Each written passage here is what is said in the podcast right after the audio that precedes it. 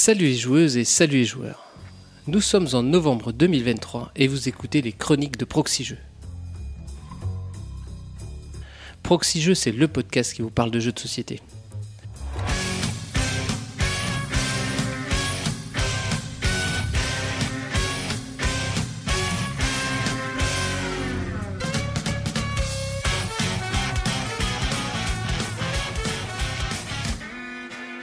Je suis Dédé Schutz et ce mois-ci, pour m'accompagner, je suis avec celle qui est notre Alfred E. Neumann. C'est Mad. Salut Mad. Salut Dédé.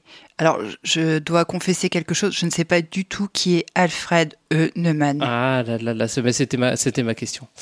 Alors, Alfred Neumann, tu ne, tu ne le connais pas, c'est une mascotte d'un magazine d'humour américain qui s'appelle Mad, le fameux euh, magazine Mad. Ah oui, lui, je vois qui c'est. Et ça, c'est son nom, en fait? Tu vois, tu vois sa tête, voilà, et il a un nom Oui. qui s'appelle Alfred. Neumann. Il n'existe pas, mais ils lui ont quand même donné un nom. D'accord. Ah bah, je dois t'avouer quelque chose. Alfred est mon deuxième prénom. Voilà. voilà, c'est Alfred E. Neumann. Alors pourquoi? Alors comment je connais ça? Tu vas me dire Mais oui, Dédé, comment connais-tu ça? Parce que euh, ça a un rapport avec le jeu de société, bien sûr. Oui. Parce qu'ils avaient sorti euh, à une époque le jeu de société euh, de Mad Magazine. Oui. Qui était, en fait, c'était un, c'était un Monopoly où tu devais perdre, perdre ton argent. Quoi. Donc c'est, c'est pas, c'était pas révolutionnaire, mais voilà, c'était, euh, c'était ah c'est on doit perdre notre argent euh, au lieu de, au lieu de le garder. D'accord. Mais tu sais qu'on vient à peine de commencer et on va déjà avoir un point Cal Hervé. Parce que Cal Hervé m'a envoyé la photo de son jeu MAD qu'il avait euh, chez lui en me disant Eh, t'as vu, euh, j'ai le jeu, enfin, j'ai ce jeu-là. Donc ça y est, on a déjà le point Cal Hervé. Enfin, voilà. C'est infernal. Voilà, dans ce, dans ce jeu, euh, on parle à un moment donné, euh, il y, a, y a un gage, tout le monde, vous perdez 10, euh, vous payez, perdez 10 o- dollars, euh, ou si vous vous appelez euh, Alfred Heunemann, vous gagnez euh, 42 000 dollars. Ah oui, d'accord. Donc voilà, ce pauvre Alfred Heunemann euh, était désavantagé euh, au jeu de, de Mad Magazine. Oui, c'est ça, il- parce qu'il faut perdre de l'argent. Oui, d'accord. Ok, je comprends. Voilà. Et est-ce que tu crois que c'est déjà arrivé dans l'histoire de ce jeu que quelqu'un s'appelle effectivement Alfred Heunemann? Euh, je sais pas, mais euh, en- possiblement que euh, il a peut-être un, un homonyme euh, à creuser qui aurait pu, pu jouer au jeu. euh.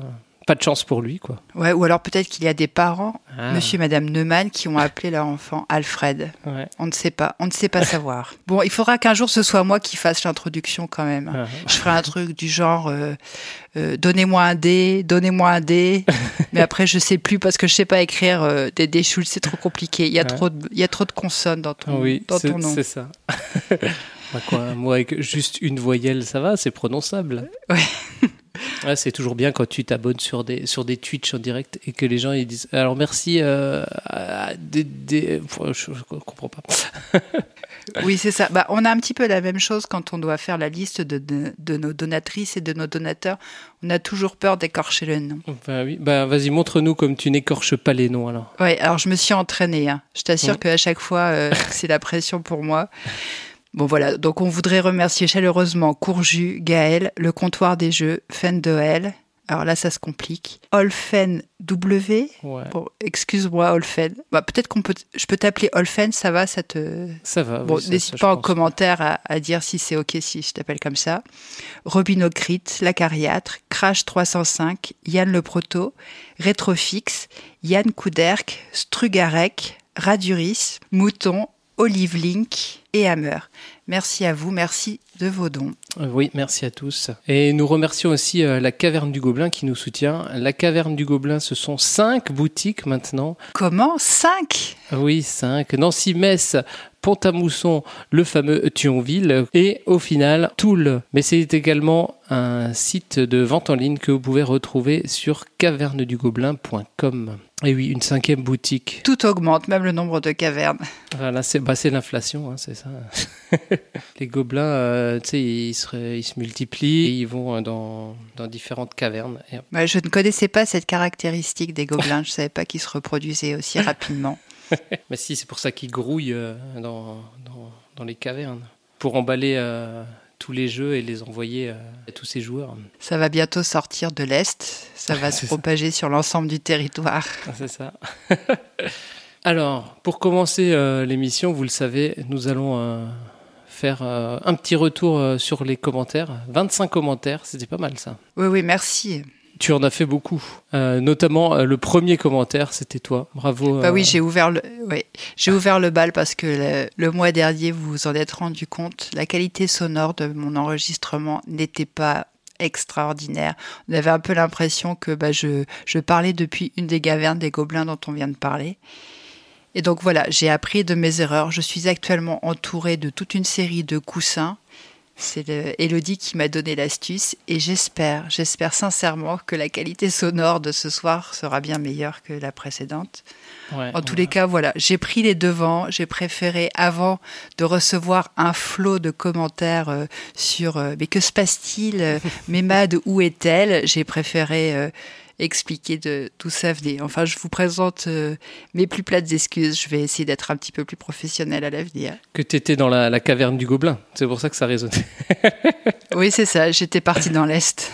Et, euh, mais on a quand même très bien compris euh, ce que tu disais, euh, car euh, Laurent36 t'a aiguillé vers les 24 heures du, du stade, Oui, c'est ça. organisé donc par euh, l'école d'agronomie de, de Nancy. Oui, effectivement, en fait, c'est une série d'écoles euh, d'écoles supérieures, euh, donc post-bac, qui organise depuis presque, enfin plus de 50 ans, cette course. Et bon, j'ai eu l'occasion d'y participer, semble-t-il. Tu vois, ça m'avait un petit peu marqué dans mon parcours universitaire.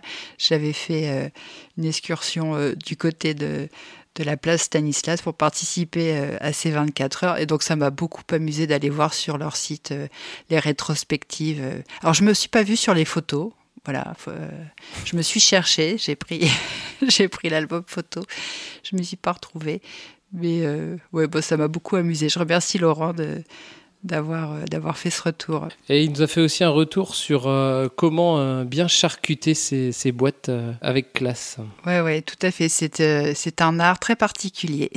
Donc euh, on vous encourage à aller suivre les, les liens qu'il a dans, euh, qu'il nous a mis dans le billet euh, pour voir comment on peut bien découper les boîtes pour que ce soit toujours joli. Euh, il a aussi laissé un petit message pour Pionfesseur où il a donné une liste de jeux et, et il a dit quels sont les vrais jeux d'induction. Vous avez deux heures. Donc voilà. Donc Pionfesseur a, a répondu sur les différents jeux. Oui, d'ailleurs, nous vous invitons à aller voir ses réponses, sa réponse. Voilà ce qu'il a écrit en deux heures. Il n'a pas écrit grand-chose quand même. hein. Bobby Fada euh, revient aussi sur ta chronique euh, et il dit qu'il a horreur des jeux où il faut euh, lancer une pelletée de dés en même temps. Parce que pour Oui, lui, chaque, chaque dé est, est unique et il faut le lancer, faut le lancer en, en solo. Ça peut être long, quoi. Ouais, il se demandait s'il n'était pas un peu démaniaque. Ce qui m'a fait, ce qui m'a bien fait sourire. Ensuite, Lich revient sur, sur ton marché de Padipado. Oui, Un grand jeu euh, qui a, qui a bien, qui a bien déchaîné les, les foules et qui dit ça touche, ça touche pas et ça touche pas, ça touche. Alors, je, je ne connais pas ce, ce jeu où on se touche. j'espérais que tu ne parlerais pas de ce commentaire parce que je je sais pas trop quoi en dire. Bon, j'ai pas compris l'astuce. Hein. Pas dit pas d'eau là, c'est à ma portée, mais alors le touche pas ça. euh, Donc, Voilà, il y a des il y a des images qui me viennent, tout ça, enfin, ça, ça, ça ne va ça ne va pas.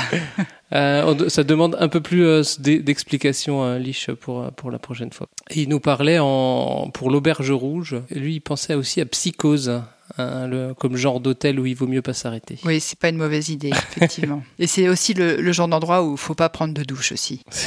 Ça. Enfin, si je crois me, sou- si je crois me souvenir. Oui, c'est ça. Peter, il est d'accord avec moi, et ça on aime bien quand, quand les gens sont d'accord avec moi. il n'aime pas non plus euh, le, le côté construction, optimisation de deck avant de, avant de jouer euh, dans les JCC. Par contre, je le remercie parce qu'il m'informe que euh, on peut se faire interdire de casino. Euh, voilà, on peut faire la demande express de dire bah voilà, si vous me voyez arriver dans le casino, euh, vous ne Vous me vous tasez, n'entrez pas. voilà. un coup de taser, Non, plaqué au sol. Pas de vieux. On a dit pas de Ah, on violence. a dit pas de violence. Vous me raccompagnez sais- vers la sortie. Gentiment, Ouais. en, en m'offrant un verre d'eau. Ouais. Mais, euh, mais effectivement, euh, bon, voilà, je sais pas si je, je passerai le pas, mais, euh, mais pourquoi pas Ouais, Pourquoi pas Si tu perds la raison. Bon, pour le moment, tu es encore raisonnable, donc ça va. Oui, alors il parle d'étendre ça aux boutiques ludiques en général. Oui. Bon, je, je pense encore avoir suffisamment de volonté propre pour pouvoir me restreindre. Ou- Mais euh, bon, Ou de, de factures euh, autres que. c'est ça. Oui, voilà, c'est ça. Il y a la réalité économique qui s'impose à toi au bout d'un moment.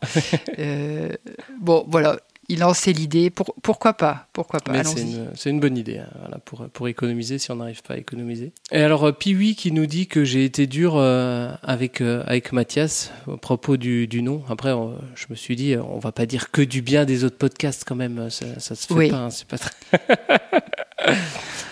Tout à fait. Parce que lui, il nous dit euh, j'ai juste eu à taper Anna pour trouver. Alors moi, quand je cherche euh, sur, sur Internet, j'ai tapé anal et j'ai pas trouvé euh, analysis paralysis. Je trouvais plein d'autres choses. oui, on veut pas savoir ce que tu as trouvé, Dédé. Hein. Ça, ça reste entre toi et ton ordinateur. Mais ne faites pas ça chez vous, les gens. Ne tapez pas anal sur votre euh, navigateur euh, préféré. Ou tapez totalement analysis paralysis. Euh, oui, c'est ça. Allez-y, Franco. Vous arrêtez pas aux premières lettres. Et Gaume qui nous dit qu'il a apprécié les, chroniques. Et il a, il a bien aimé, d'ailleurs on a eu une longue discussion aussi sur, sur le Discord, sur l'isolation immobilière avec les, les, boîtes pleines de vide et il pense que ça devrait être, euh, ça devrait être une, une aide de l'État de nous, de nous offrir des jeux. Euh. Exactement. Et, et, moi, je suis contente, tu vois, quand, quand on discute comme ça entre nous et que ça déclenche des débats et puis des... Débats de société, que ça fait... Exactement. Ouais, et puis des, des choses très pragmatiques, voilà. tu vois, sur euh, l'isolation des, des, domiciles des uns et des autres. Mmh. Et puis, voilà, moi j'avoue que bah, c'est pour ça que je fais les chroniques. C'est hein, C'est vraiment euh, pour faire avancer le monde dans. dans c'est ça. Pour faire évoluer les mentalités et le monde, c'est beau. Pour vivre ce genre de moment euh, partagé avec euh, les auditrices et les auditeurs. Continuez, on adore ça. Et Delotte nous dit que au début de la chronique de, de Pionfesseur, où il nous parlait d'induction, déduction, abduction. il, il, pensait que c'était une, une, chanson des, des inconnus et vice versa. Euh, parce que euh, l'enchaînement comme ça de, de mots compliqués, euh, ça, lui a fait penser à, cette chanson des, des, inconnus. Si je crois me, souvenir bien, en fait, l'idée c'est de dire vice versa quand on ne sait pas trop quoi rajouter à ce qui a été dit, tu vois. c'est un petit peu comme comme le c'est pas faux dans Camelot. Ouais. T'as mm. pas compris, il y a comme ça une succession de de mots euh, difficilement digestes et euh, le fait de dire euh, oui et vice versa, bon bah voilà, ça permet de, de paraître intelligent à peu de frais. Donc merci pour cette, pour cette astuce. Oui, merci bien. Ça nous changera du c'est pas faux. Ça permet de, d'ouvrir les possibilités. Ouais, ça. Et on a encore eu hein, donc Cal Hervé, on le citait déjà avant, qui nous a fait un, gros, euh, un gros commentaire. Du coup, euh, il, nous, il nous précise qu'il n'a pas d'avis sur Nimbus, qu'il a qu'il arrêtait les jeux pour enfants. C'est, c'est pas pour lui. Euh, voilà. Oui, c'est raisonnable. Arrêter les jeux pour enfants. Mais je me demande si Calervé va pas devenir notre mascotte à nous. Tu sais, tu as, ah. commencé en, en, parlant de la mascotte de, de Mad. Ah. Bah, je me demande si Calervé, ça va pas devenir notre mascotte. Voilà, allez, hop, mascotte, mascotte Calervé. bon, on va voir s'il est d'accord. Hein. Dis-nous si tu es d'accord. Voilà, pour devenir. Euh, on ne peut pas imposer à qui que ce soit de devenir la mascotte de quelque chose, tu vois. Il faut qu'il y ait un accord, un engagement tacite. Ok, bah oui, il faut qu'il se, faut qu'il se lance à corps perdu, parce qu'après, euh, quand on fera notre live devant le public, il euh, faudra qu'il vienne dans son costume de Calervé sur scène aussi. Tout à fait, il sera acclamé. Quand on sera au Fige, qu'on fera la présentation euh, du Fige. Oui, mais oui. Ben voilà, il faudra, on aura notre mascotte qui viendra avant, euh, avant, euh, avant nos, nos, discours. Hop, il viendra avant qu'on anime la cérémonie. Faire son, faire son défilé de mascotte. Quoi. Est-ce que tu crois qu'il faudra qu'on chante pendant cette cérémonie? On pourra faire du playback, ouais. Oui, c'est ça. Parce que c'est Enfin, toi, tu as, une petite expérience. Hein. Enfin, moi, je, me souviens avec émotion de, tes chroniques précédentes. Mais bon. il y avait beaucoup de travail de montage, hein. tu sais. il y a de la post-prod. Oui, c'est ça. bon, à discuter, à discuter. Mais bon, on peut dire ici euh, ce soir. Euh, aux, personnes qui organisent le fiche que voilà, on, est candidat à la présentation, il n'y a pas de problème. On est dispo si jamais. Hein. On est dispo. Voilà. Et alors, autre, autre rendez-vous. Euh, autre rendez-vous après le, après le FIGE, c'est le, le week-end proxy jeu. Tout à fait. Et Cal Hervé, encore lui, euh, nous demande s'il doit prévoir un, un sous-vêtement euh, en plus pour, euh, pour le codename, parce qu'on avait parlé des codenames slip. euh. Oui, alors je, ça, je pense que c'est un petit peu de provocation de sa part, parce qu'il essaye de nous faire parler à chaque fois de sujets, euh, voilà, Ah, de, de- un, un petit peu euh, qui peuvent mettre mal à l'aise ça. certaines personnes parmi nous. parmi-. On se demande bien qui. Petit taquin va, petit coquinou. Et euh, roule ensuite sur le sur l'objet sanglante. Alors il y a eu beaucoup de, de propositions de, de films et de dans, Oui. dans dans les commentaires. On ne revient pas sur euh, sur tous quoi. Euh, alors lui, il nous a parlé du crocodile de la mort de Toby Hooper. On donne à manger les visiteurs euh, les visiteurs à leur animal de de, croco- de compagnie qui est un crocodile quoi. Ouais, alors là, moi, je, je m'interroge sur l'infrastructure. Parce que déjà, des ports, c'est pas évident, tu vois, euh, à, à trouver leur espace et tout ça. Enfin, ça, quand même, ça demande quand même pas mal de d'investissement, j'ai envie de dire, euh, infra- d'infrastructure. Alors, le crocodile, euh, là, ça, là, ça devient complexe quand même. si t'as une ferme de crocodiles, hop, c'est vite de pousser euh, quelqu'un dans un, dans un enclos et hop, le crocodile, Mm. hop, il le prend pour un gnou et hop, directement, hop. Ouais, il faut avoir l'espace, faut pas se mentir. Oui, il c'est faut avoir sûr. l'espace. C'est sûr, dans un deux pièces, c'est compliqué, quoi. Tout à fait. Et, et moi, ça m'a fait penser à un autre film qu'on n'avait pas cité la dernière fois. C'est le film euh, Snatch. Je sais pas si tu vois, c'est euh, Je vois, mais je crois euh, avec euh, Brad Pitt. Et dans ce film, en fait, ce sont des truands. Et il y a un des super méchants de, de l'histoire qui a justement un élevage de porcs pour, euh, bah, pour éliminer un petit peu les, cadavres. ouais. euh, et, euh, et le personnage est assez atroce. Bon, voilà. Effectivement, ça, ça, ça peut marquer. Hein. Ça, ça peut- Pas du tout traumatisé par cette histoire de, de porc qui mange les cadavres. Donc, encore sur, euh, sur l'auberge sanglante, c'est Tatmazak qui nous dit que euh, l'auberge sanglante, c'est un des premiers jeux qui, le- qui l'ont fait replonger dans le, dans, le monde, dans le monde du jeu de- moderne et ça lui a rappelé euh, plein de souvenirs grâce à cette chronique. Bah voilà, on est là aussi pour ça, pour euh, les moments nostalgie. Mm. Euh, moi, j'ai eu mon petit moment avec euh, les 24 heures de Stan, là. Voilà. Et puis, euh, et puis Tat Mazak, il l'a eu sur, euh, ou elle l'a eu sur, euh, bah, sur l'auberge sanglante. Donc voilà, c'est cadeau. En fait, on passe par toutes les émotions au cours de cette émission. Voilà, donc merci euh, pour tous tous vos commentaires. En- en- encore une fois, on lit pas tout. euh, vous pouvez aller voir sur le, sur le site les, les recommandations euh, des uns et des autres. Par contre, c'est un vrai plaisir de, de vous lire. Donc surtout, surtout, ne vous empêchez pas de le faire. Voilà. Euh, c'est hautement apprécié. Ouais. Et toi, tu prends même du temps pour leur répondre dans les commentaires. C'est trop sympa. Ouais, c'est pour gonfler un petit peu le, le nombre de messages. hein. on va pas, Ah, on va pas se cacher derrière notre petit doigt. hein, mais, euh, non, mais c'est très agréable, très agréable à faire. Merci à vous. D'avoir des retours. Et donc là, on passe à la rubrique à proximité. Oui, c'est ça, c'est le fait. moment euh, où on annonce euh, les différents festivals. Ouais. Alors, quand on va euh, sur, sur le site de, de Subverti, qui est en fait incontournable, hein, on le cite chaque Mhm. mois pour connaître un petit peu les festivals qui vont avoir lieu, il y a bien une vingtaine de festivals qui ont lieu un petit peu partout euh, en France dans les prochaines semaines, dans les prochains week-ends. Mhm. Et alors, je me posais la question, tu vois, Dédé, euh, sur euh, comment est-ce qu'on fait pour mettre en avant des festivals? Alors, il y a plusieurs méthodes. Ok, vas-y, raconte-moi. Alors, voilà, j'ai essayé de, de réfléchir à tout ça euh, en préparant cette émission. Alors, la première méthode, c'est effectivement s'il y a des personnes parmi les gens qui nous écoutent qui portent un festival et qui ont envie de le partager, et c'est avec plaisir que nous relayerons euh, ce que vous organisez à côté de chez vous. Mm. Et puis après, comme il n'y en a pas eu ce mois-ci, Ouais. personne s'est manifesté pour dire sur le Discord ou dans les commentaires euh, ou même par mail euh, ah voilà on organise ça ce week-end. Eh bien je me dis mais comment faire pour choisir parmi tous ces festivals? Parce que quand tu as quelque chose d'incontournable comme Essen ou Cannes dont on parlait tout à l'heure, bon bah voilà c'est facile d'en parler. Pour les autres festivals, c'est un petit peu plus délicat. Alors, je me suis mis un petit peu à la place euh, des différents chroniqueurs et chroniqueuses de chez Proxy Jeux et je me suis dit, si j'étais Elodie, qu'est-ce que j'aurais envie de mettre en avant? Eh ben, peut-être une affiche, tu vois, qui m'interpelle ou que, Ah. que je trouve intéressante, ou Mhm. alors un festival qui organiserait euh, une exposition d'artistes, Ouais. tu vois, Ouais. d'illustrateurs ou d'illustratrices. Après, je me suis mis un petit peu à la place de Lana et des Drous.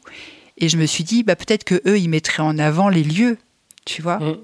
Par exemple, si ça se déroule dans une ville euh, qui porte le nom d'un des jeux de Stéphane Feld. Bah oui, c'est une bonne idée. vois. ouais.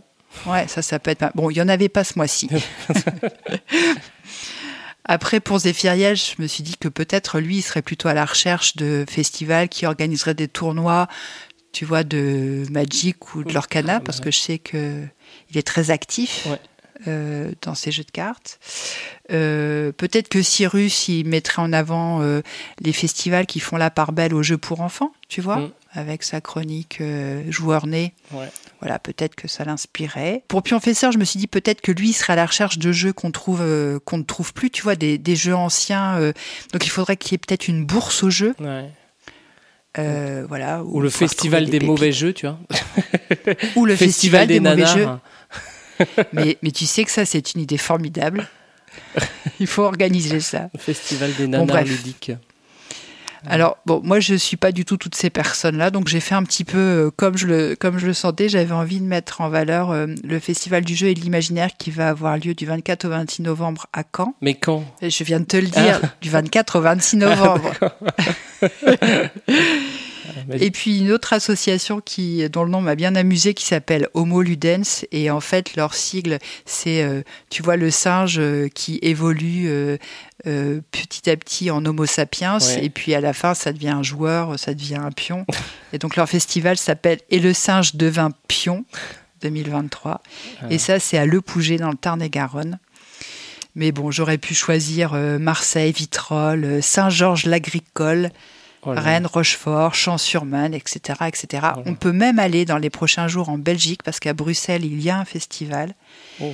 Ou même au Sénégal, puisqu'il y a le festival euh, Africa euh, à Dakar qui Ah. a lieu euh, dans les prochaines semaines. Ah bah voilà. Donc Euh, on- Au lieu d'aller à, au lieu d'aller à Essen, une ville grise où il pleut, hop, on va à Dakar. hein, au mois de novembre, Pourquoi en plus, pas il, va, il va faire meilleur que, qu'à Essen. euh. Pourquoi Pourquoi pas Mais alors, il va peut-être falloir augmenter le nombre de donateurs et donatrices. Tu sais, parce que, à mon avis, les coûts sont pas tout à fait les mêmes. Mais, mais pourquoi pas Bah, Après, l'hôtel, l'hôtel peut être moins cher qu'à Cannes quand même. Ouais, ou que, oui, le- l'hôtel devant le, le Messeux, c'est Ah oui, ça le- à- l'Atlantique Essen, à ouais. Essen, oui.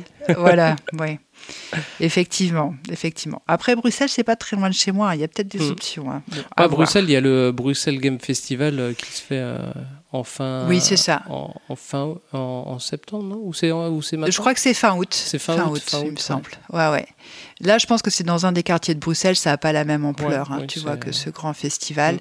C'est euh, parce que Bruxelles, en fait, c'est une succession, si je ne dis pas de bêtises, et merci auditeurs et auditrices de, de me corriger si je dis des bêtises, mais j'ai le sentiment que c'est plein de quartiers, tu sais, qui se, Mm.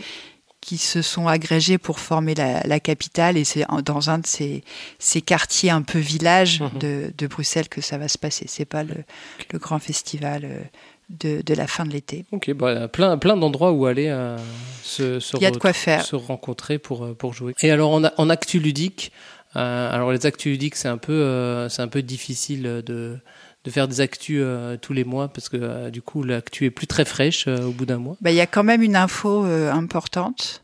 Euh, je pense qu'on peut la donner euh, à ce micro ce soir. C'est euh, qu'il y a beaucoup de jeux qui sortent cette semaine. Voilà. Voilà, mais ça c'est euh, Voilà. Ce sera, ça pourrait être le sous-titre de Oui, de l'actu. Ouais. voilà, Donc, actu, beaucoup de ce mois-ci encore, avec l'approche de Noël en plus, euh, voilà, c'est juste infernal. Et du coup, euh, nous, euh, on n'a pas joué à tous ces jeux. Et non. Mais on va con- vous conseiller, bah, du coup, une, une chaîne YouTube, une chaîne YouTube et Twitch, on peut le dire, hein, de, de, de quelqu'un qui joue, qui nous parle de, ce- de ces jeux. C'est Flavien. Ah oui, Flavien, Ah bah oui. effectivement. On, on fait un peu de pub pour les copains, ça fait, ça fait jamais de mal. Euh, au cas où vous ne le saviez pas, euh, donc Flavien a une chaîne euh, Twitch et une chaîne YouTube sur laquelle il, il reposte euh, ses, ses, ses live Twitch et euh, il essaye euh, tous les mercredis euh, vers midi de faire euh, une actu, euh, de faire un comment il appelle ça, un hebdo euh, jeu de société. Oui, c'est ça. et donc, euh, il prend les, les nouvelles de la semaine. Donc, euh, c'est c'est un peu plus neuf que, que ce qu'on pourrait faire, nous, tous les mois. Et euh, voilà, il, il discute de l'actualité avec, euh, avec les auditeurs qui sont, qui sont présents. et il fait une petite, une petite review de, des jeux auxquels il a joué la semaine précédente. oui, ça donne une bonne idée de, de ce qui sort. Voilà, il essaye plein de jeux sur, sur BGA et tout ça, sur, et il profite de son, son BG Stat pour, euh, pour partager euh, les, résultats. Oui, il donne son avis sur tous les jeux. Donc on vous invite à aller, à aller le suivre. Sur ce, on va, on va attaquer euh, nous aussi notre, notre émission parce que c'est pas tout ça, mais on a du travail. Donc on commence toujours les chroniques par le point wiki. Oui, et ce mois-ci, on n'a pas une entrée, ah, on n'a pas deux entrées. Oh mais bien trois entrées oh dans le wiki de, de, ce mois-ci. Euh, n'en jetez plus. Quels sont ces mots, ces définitions? Alors en fait, ce sont des acronymes. Il y a le JDS, le J2S et le JDR. Ah, bah voilà, comme ça vous saurez sous quel, euh, sous quel acronyme euh, tweeter, même si on tweete plus. Ou, euh, comment on dit, skitter maintenant quand on est sur Blue Sky? Oh là là, mais là t'es trop en avance ah. pour moi, Dédé. J'arrive pas à suivre. Tout va trop vite. Le, le monde est fou.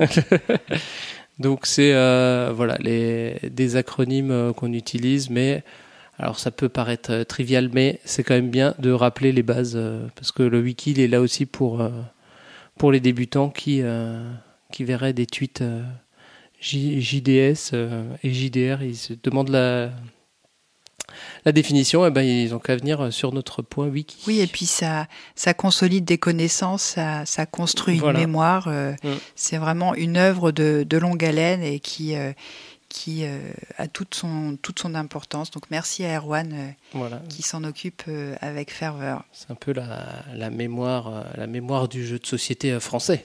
Mais, mais oui, monsieur. c'est français, c'est le jeu de société français. voilà. Oui, c'est parce que l'acronyme en anglais, c'est pas du tout ça. Hein. Non, c'est, euh, je sais même pas si. Je ne sais pas. Voilà, je te pose une colle. Des... C'est BG Board Game? Mais je, ne sais pas. Moi, je ne suis pas des, des, des influenceurs euh, américains. Mais écoute, je te propose de, de profiter de, de, la chronique, la prochaine chronique qui, qui, va se lancer, pour aller chercher euh, comment est-ce qu'on on acronymise jeu de société dans, dans, la langue de Shakespeare. Et du coup, on va écouter ta chronique sur, sur le jeu de société.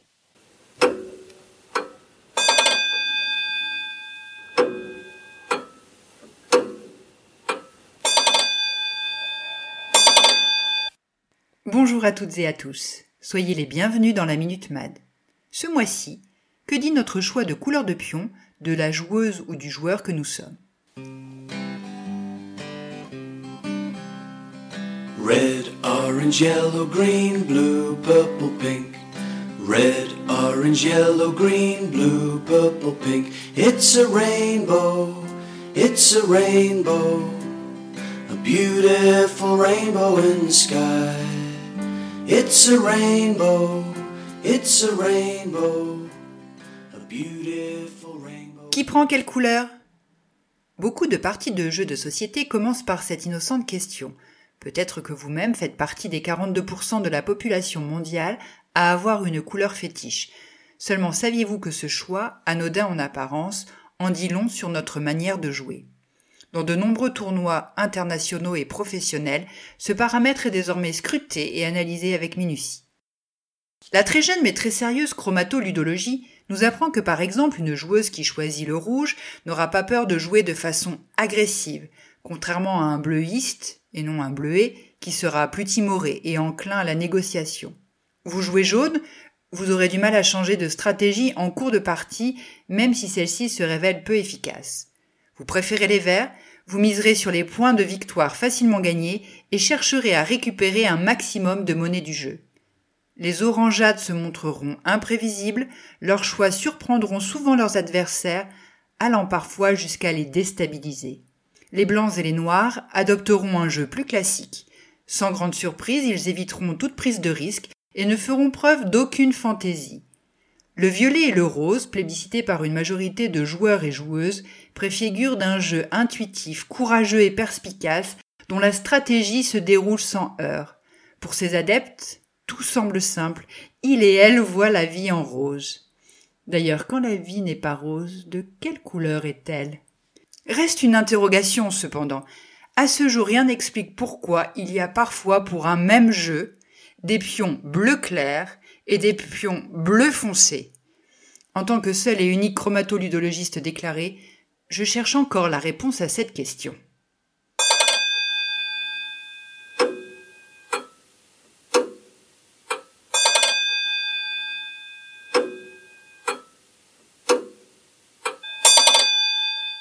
Étonnant, non? Merci Mad pour cette chronique. Alors le choix de la couleur, c'est toujours, euh, toujours un, grand moment en début de partie. Euh. Alors tu demandes qu'est-ce que c'est que le, contraire de la vie en rose? Ben oui. Bah oui, ben moi je, moi je sais. C'est la vie en bleu. C'est la vie euh, du point de vue du patriarcat, bien sûr. Ah. C'est pas ça? La, la vie est genrée, tu crois? bah, bah, bah, je ne sais pas. Écoute, je suis tombée sur. Tu sais, cette chronique, tu, veux, je vais, je vais te donner un petit peu les coulisses de comment est-ce que ça se construit, ce genre de chronique. je, je, laisse vagabonder par association d'idées, tu vois, euh, un point de départ. Donc, il faut absolument rien prendre au sérieux. Je préfère le redire encore une fois, parce que je ne sais pas quelles sont les polémiques qui vont se lancer suite à ce, à, ce, à cette chronique voilà, mon, mon leitmotiv, c'est de raconter ce qui me passe par la tête. Hein. donc, euh, et de préférence tout et n'importe quoi. Donc, euh, je ne sais pas, peut-être que si la vie n'est pas rose, elle est bleue, effectivement.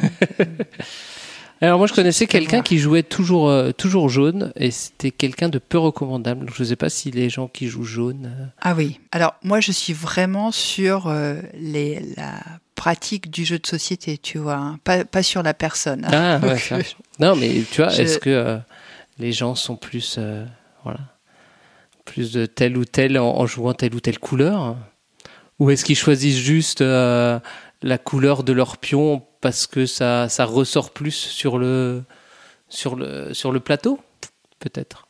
On ne sait pas. Oui, puis il y a aussi le phénomène de je choisis toujours la même couleur parce que si je n'ai pas cette couleur-là, je suis infichu de me souvenir de quelle couleur je joue.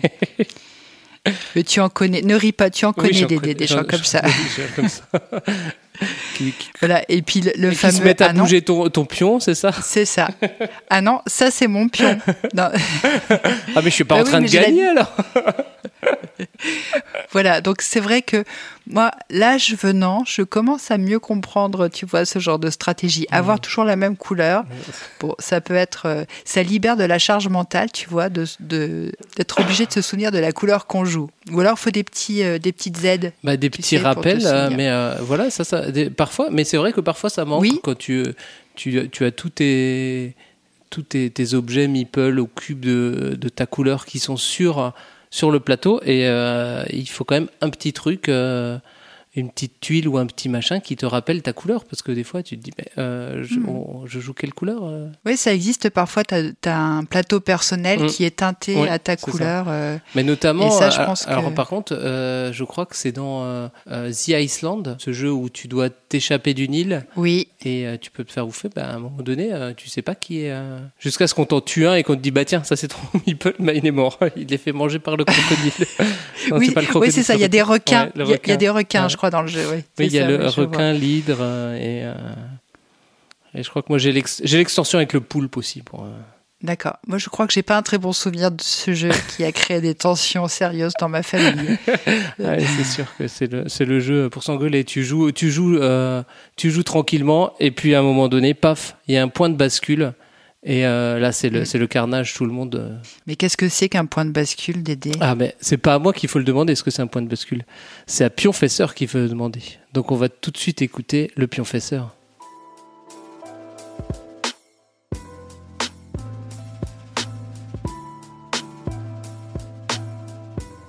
Salut les joueurs, salut les joueuses, je suis le Pionfesseur. Les jeux de société, comme toutes les œuvres d'art, cherchent à nous procurer des émotions. Et comme toutes les œuvres, chaque jeu a son propre rythme de ce point de vue-là. Des moments plus creux et d'autres débordant d'émotions.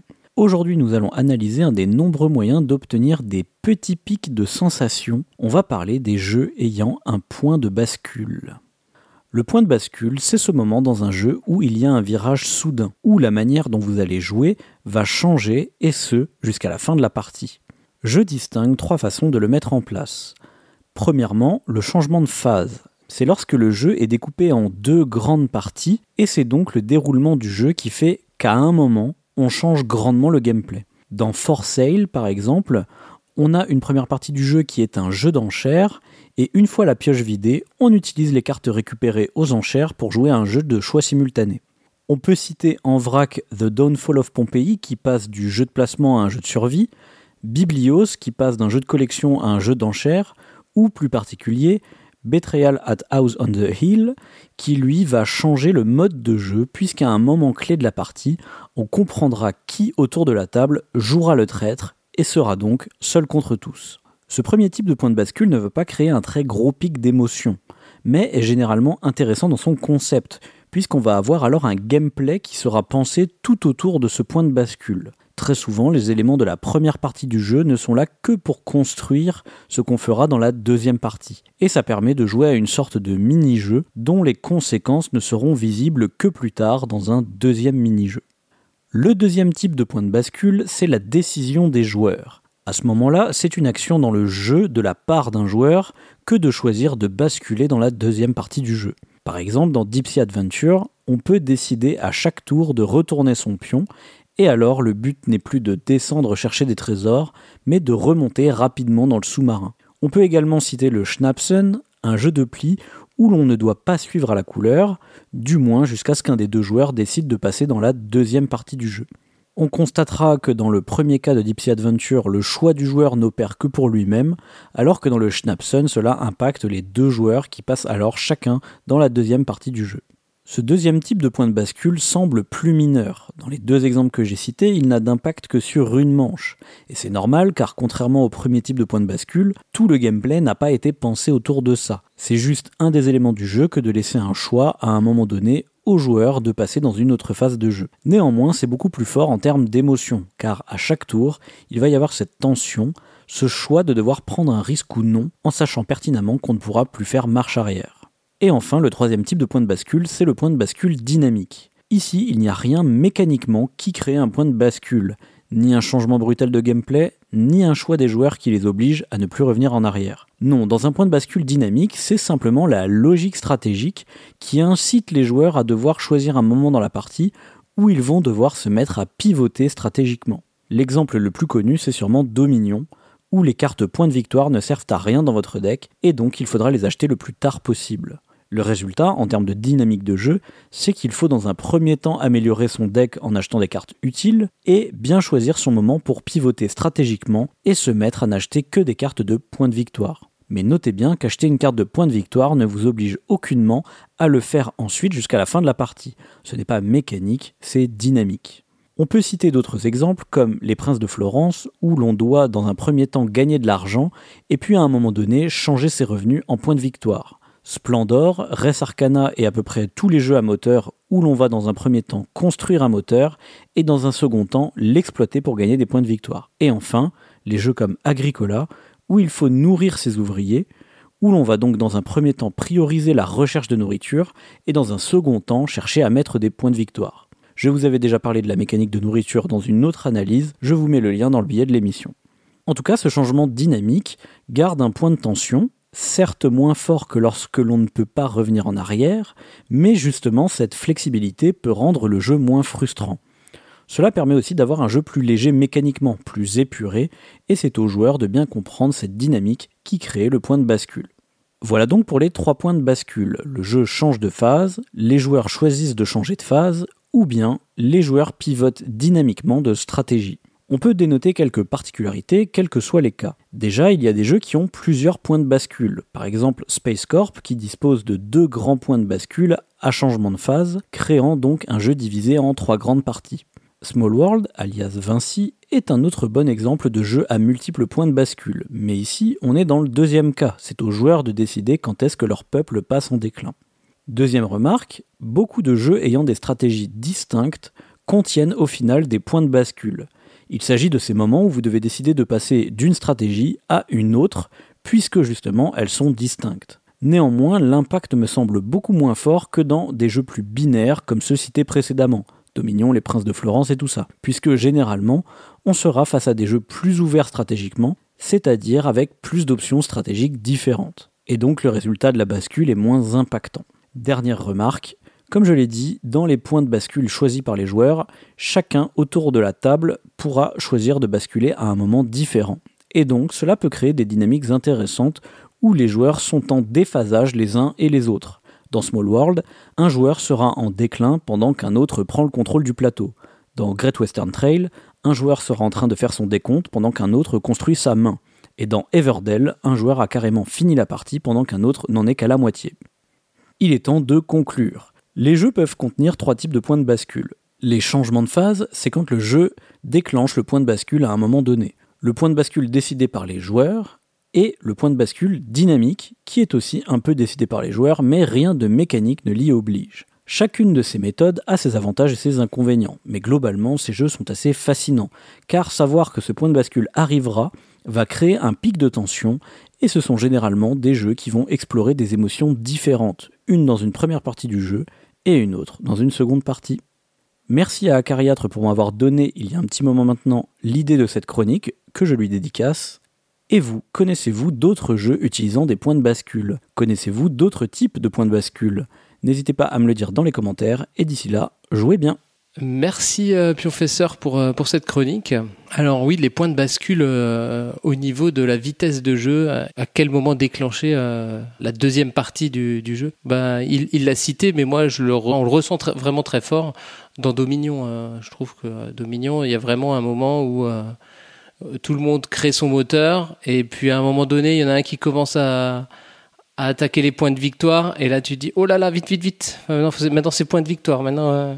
Dédé, je dois, je dois, faire mon coming out. Ah. Je n'ai pas joué à Dominion. Oh là là là là. Oh, quel malheur. ouais, je sais. C'est pas un choix, hein. c'est pas une volonté de ma part, hein. c'est le manque d'opportunité. Je, je n'ai pas.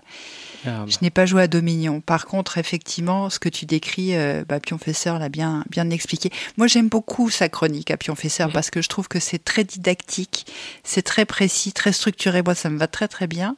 Avec le rappel à la fin, tu sais, de ce qu'il faut retenir. Bon, il s'appelle pas Pionfesseur pour rien, ah, bah ça c'est ça c'est certain. Mm. Donc, euh, ouais, le sentiment à, l'écoute de vraiment apprendre des choses, c'est très agréable. Par contre, euh, mauvais élève que je suis, moi, les idées qui me viennent quand je l'écoute, tu sais, les, les exemples euh, à, la description des différentes catégories. Moi, ce qui m'est venu, c'est pas du tout Dominion, tu vois. C'est Super Cats.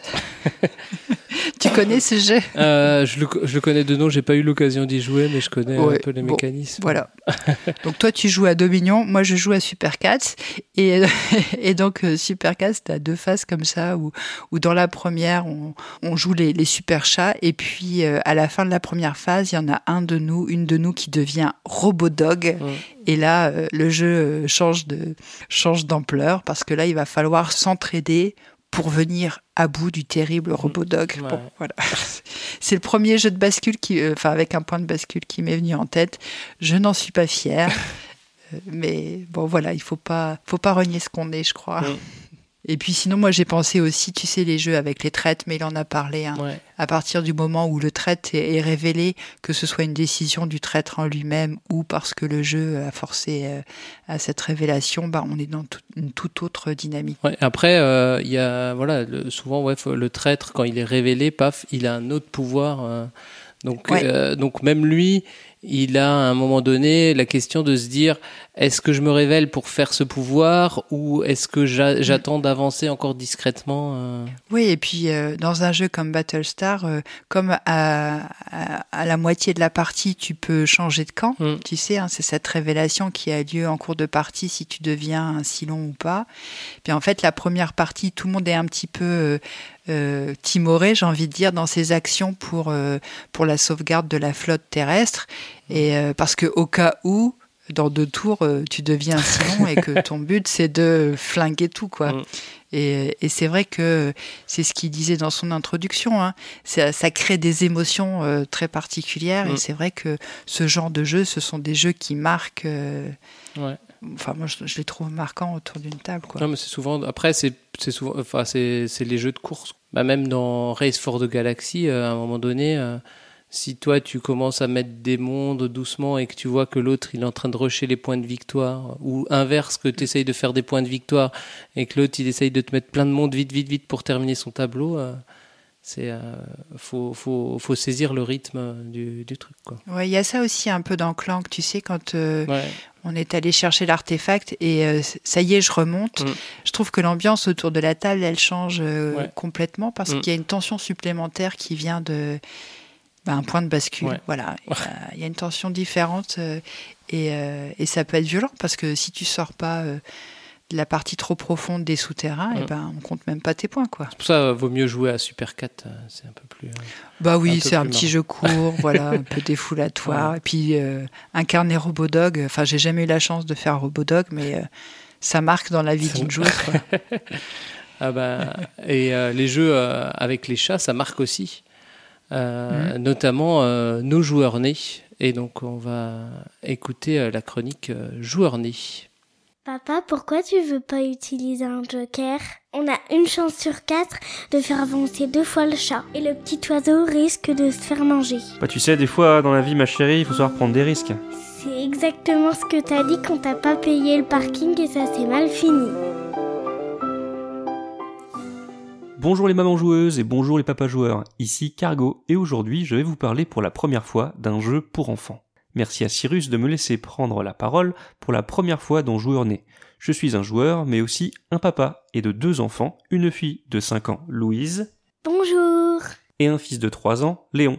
Ben, il est où Léon? Bonjour Je vais vous parler d'un jeu découvert à Essen cette année. Il s'agit de Max le chat. Max le chat est un jeu de Dim Dikov. C'est un jeu coopératif à partir de 4 ans qui se joue en 10 minutes jusqu'à 8 joueurs. Enfin, ça, on y reviendra. Dans ce jeu, on trouve Max, le matou de la maison, qui va tenter de dévorer trois petits animaux innocents et sans défense, un oiseau, un écureuil et une souris. Le plateau de jeu est composé d'un parcours de 26 cases. Il part de la maison de Max et termine par l'arbre du jardin qui abrite les nids de ses trois proies. Une hotte Qu'est-ce qu'il y a? La maison de l'écureuil, papa, ça s'appelle aussi une hotte. Une hotte? Ah oui, ah oui, une hotte, bah, je, je le- je le savais évidemment. Le but du jeu est de sauver les trois frêles animaux de Max qui rêvent d'en faire son repas. Il faudra donc leur faire parcourir le parcours avant qu'ils ne se fassent attraper. Pour ce faire, les joueurs se munissent de deux dés qui comportent chacun trois faces vertes et trois faces noires. À chaque tour, les joueurs lancent les dés et font avancer Max pour chaque face noire et un des trois animaux au choix pour chaque face verte. Alors, dit comme ça, euh, c'est un roll and move qui n'a pas l'air palpitant. Sur- Surtout que mathématiquement, le chat ayant autant de chances d'avancer que les autres animaux, ça semble difficile de réaliser trois fois le parcours quand Max ne doit attraper qu'une seule proie pour remporter la partie. C'est quoi un relais de move? Un roll and move, c'est une mécanique de jeu où on lance les dés et on avance un pion de la valeur indiquée, comme euh, bah, dans un jeu de loi par exemple. C'est quoi un jeu de loi? Bah, c'est un jeu où on lance un dé et on avance un pion de la valeur indiquée. Oh, trop bien, on y joue? Euh, ouais, tu demanderas à maman, là euh, j'ai piscine. Il y a plusieurs subtilités dans le jeu qui en font tout son sel. D'abord, les joueurs bénéficient de 4 jetons en cas pour max qu'ils vont devoir jouer avant de lancer les dés afin de faire revenir le chat à la maison et ainsi se donner, se donner de l'air dans la poursuite. Qu'est-ce qui se passe Ben, si on fait double noir, euh, C'est double noir, il mange deux animaux. Ce serait catastrophique, non ouais, il faut mieux le rappeler. Tu le rappelles alors tu utilises quel, quel objet Un petit jouet pour chat. Un petit jouet pour chat, qu'est-ce qu'on dit Minou, minou, minou. Subtilité supplémentaire, chaque animal chassé possède sur le plateau un raccourci qui lui est dédié et qui lui permettra de faire un bond de quelques cases. Mais ce n'est pas là la, la finalité, c'est plutôt que Max aussi prend ses raccourcis, et qu'il est possible, si les joueurs ont réussi à placer habilement les pions animaux, de faire prendre le raccourci à Max quand les animaux sont cachés entre l'entrée et la sortie de ce raccourci. En quelque sorte, si les joueurs se débrouillent bien, Max peut réussir à doubler les proies sur le parcours, et évidemment cet idiot de chat ne sait pas faire demi-tour il continuera à avancer sur le chemin alors que les proies sont derrière lui, laissant aux joueurs plus de temps pour le rappeler à la maison. Alors ce qui serait bien là, c'est qu'à ton lancer, tu fasses un seul noir. Comme ça, ça le chat prendrait le raccourci, et l'oiseau et l'écureuil seront en sécurité. Il y a juste la souris qu'il faudrait qu'elle qu'elle Euh, fonce que- quoi. que- Il faudrait qu'elle fonce. Allez vas-y. Double vert. On- euh, la souris, elle avance bien. La souris, elle, est... elle sent que le chat est à ses trousses, ouais. Vas-y, lance les. Et ce sont ces subtilités qui font de Max le chat beaucoup plus qu'un simple roll and move. Mais autant vous prévenir immédiatement. Max le chat est un jeu qui fera apprendre à vos enfants à perdre. Car oui, si on lance et qu'on avance et on lance et qu'on avance et on lance et qu'on avance sans réfléchir, ça c'est la défaite assurée. Car maîtriser le bon rappel du chat et la stratégie des raccourcis n'est pas si facile pour les enfants. Il leur demandera d'être attentifs avant leur tour de jeu, afin d'observer le plateau et d'anticiper les possibilités de mouvement du chat. Regarde bien le plateau, est-ce qu'on peut perdre là? Euh, S'il fait 2, il se retrouve là. Et s'il fait 1, il se retrouve où? Il se trouve là, mais ça veut dire qu'un animal avance. Donc c'est bon. Oui. Alors vas-y, lance le dé. W. T'as de la chance. Ensuite, il faudra savoir judicieusement choisir quel animal avancer, lequel est le plus en danger, lequel sera en danger après ce tour, lequel est en sécurité et ne doit pas bouger pour le moment? Enfin, les raccourcis permettent de ne pas rusher le parcours. Réussir à cacher ces animaux est une meilleure stratégie que de les faire avancer en groupe. Aussi faudra-t-il réussir à choisir quand prendre le raccourci et quand aller se cacher pour éviter le chat toutes ces notions tactiques ne sont pas facilement acquises par les enfants, et il leur faudra plusieurs parties et plusieurs défaites pour les comprendre. Aussi, ils auront besoin de leur maman et de leur papa joueur pour les accompagner et les conseiller dans leur choix. Il n'en fait pas non plus un jeu trop complexe pour un enfant. Il prendra quand même du plaisir à faire avancer les animaux, et certains lancers de dés seront beaucoup plus importants que d'autres. Il y aura aussi une véritable tension autour de la table qui naîtra essentiellement vers la fin de la partie. D'un autre côté, on peut peut-être regretter qu'avec tout cet aspect stratégique, avec le côté anticipation, le côté prise de risque calculé, le côté contrôle, on peut regretter que ça ne fasse ressortir un côté un peu froid dans la mécanique du jeu. Car au final, il y a quand même peu de rire, de rebondissements ou de surprises. Je me demande si un enfant qui maîtrise très bien les stratégies du jeu prendra encore beaucoup de plaisir à y jouer. On peut cependant noter que le jeu est doté d'une extension incluse qui intègre un quatrième animal à sauver, qui va ajouter une nouvelle notion stratégique et une difficulté supplémentaire au jeu. Il s'agit d'un papillon et qui sert d'appât à Max afin de mieux réussir à le contrôler. J'ai quelques griefs à apporter au matériel du jeu de la dernière édition. Les meeple animaux sont de bonne qualité et très reconnaissables. Mais malheureusement, l'arbre qui sert de destination à atteindre pour les animaux est en 3D, et c'est un assemblage de deux morceaux de carton d'une dizaine de centimètres de haut. Ce qui nuit grandement à la lisibilité du plateau lorsque les animaux sont de l'autre côté de l'arbre. De plus, celui-ci rentre même pas dans la boîte de jeu, ce qui nous oblige à le démonter et à le remonter à chaque partie. Je doute qu'au bout de 30 ou 50 montages et démontages, l'arbre soit toujours en bon état. Le jeu est donné à partir de 4 ans, et je pense que cela correspond bien aux capacités d'un enfant de cet âge. Même si l'enfant n'aura pas forcément les stratégies en tête, il réussira à comprendre vos conseils et surtout à apprendre de ses défaites. Il y a ainsi une véritable courbe de progression qui est vraiment visible dans le jeu. Au bout de quelques parties, votre enfant saura anticiper les mouvements possibles du chat et faire des choix de plus en plus judicieux. Dernier point, le jeu étant coopératif et les joueurs n'ayant pas de pion personnel, on peut faire avancer n'importe quel animal, l'indication de 1 jusqu'à 8 joueurs n'est pas du tout judicieuse. Et il est effectivement jouable seul, mais personnellement je n'en vois pas l'intérêt. Préférez jouer de 2 à 4 euh, pour un réel échange entre les joueurs. Alors je peux jouer toute seule? Bah euh, oui, tu, tu, tu voudrais jouer toute seule? Bah oui, je pourrais gagner plus vite sans toi. Donc euh, pour conclure, je dirais que Max le chat a été un vrai coup de cœur euh, me concernant. Toi t'as aimé le jeu? Oui, j'ai vraiment trop aimé. Cela a beau être un roll and move, c'est un jeu intelligent, avec de vrais choix stratégiques et une réelle progression pour les enfants.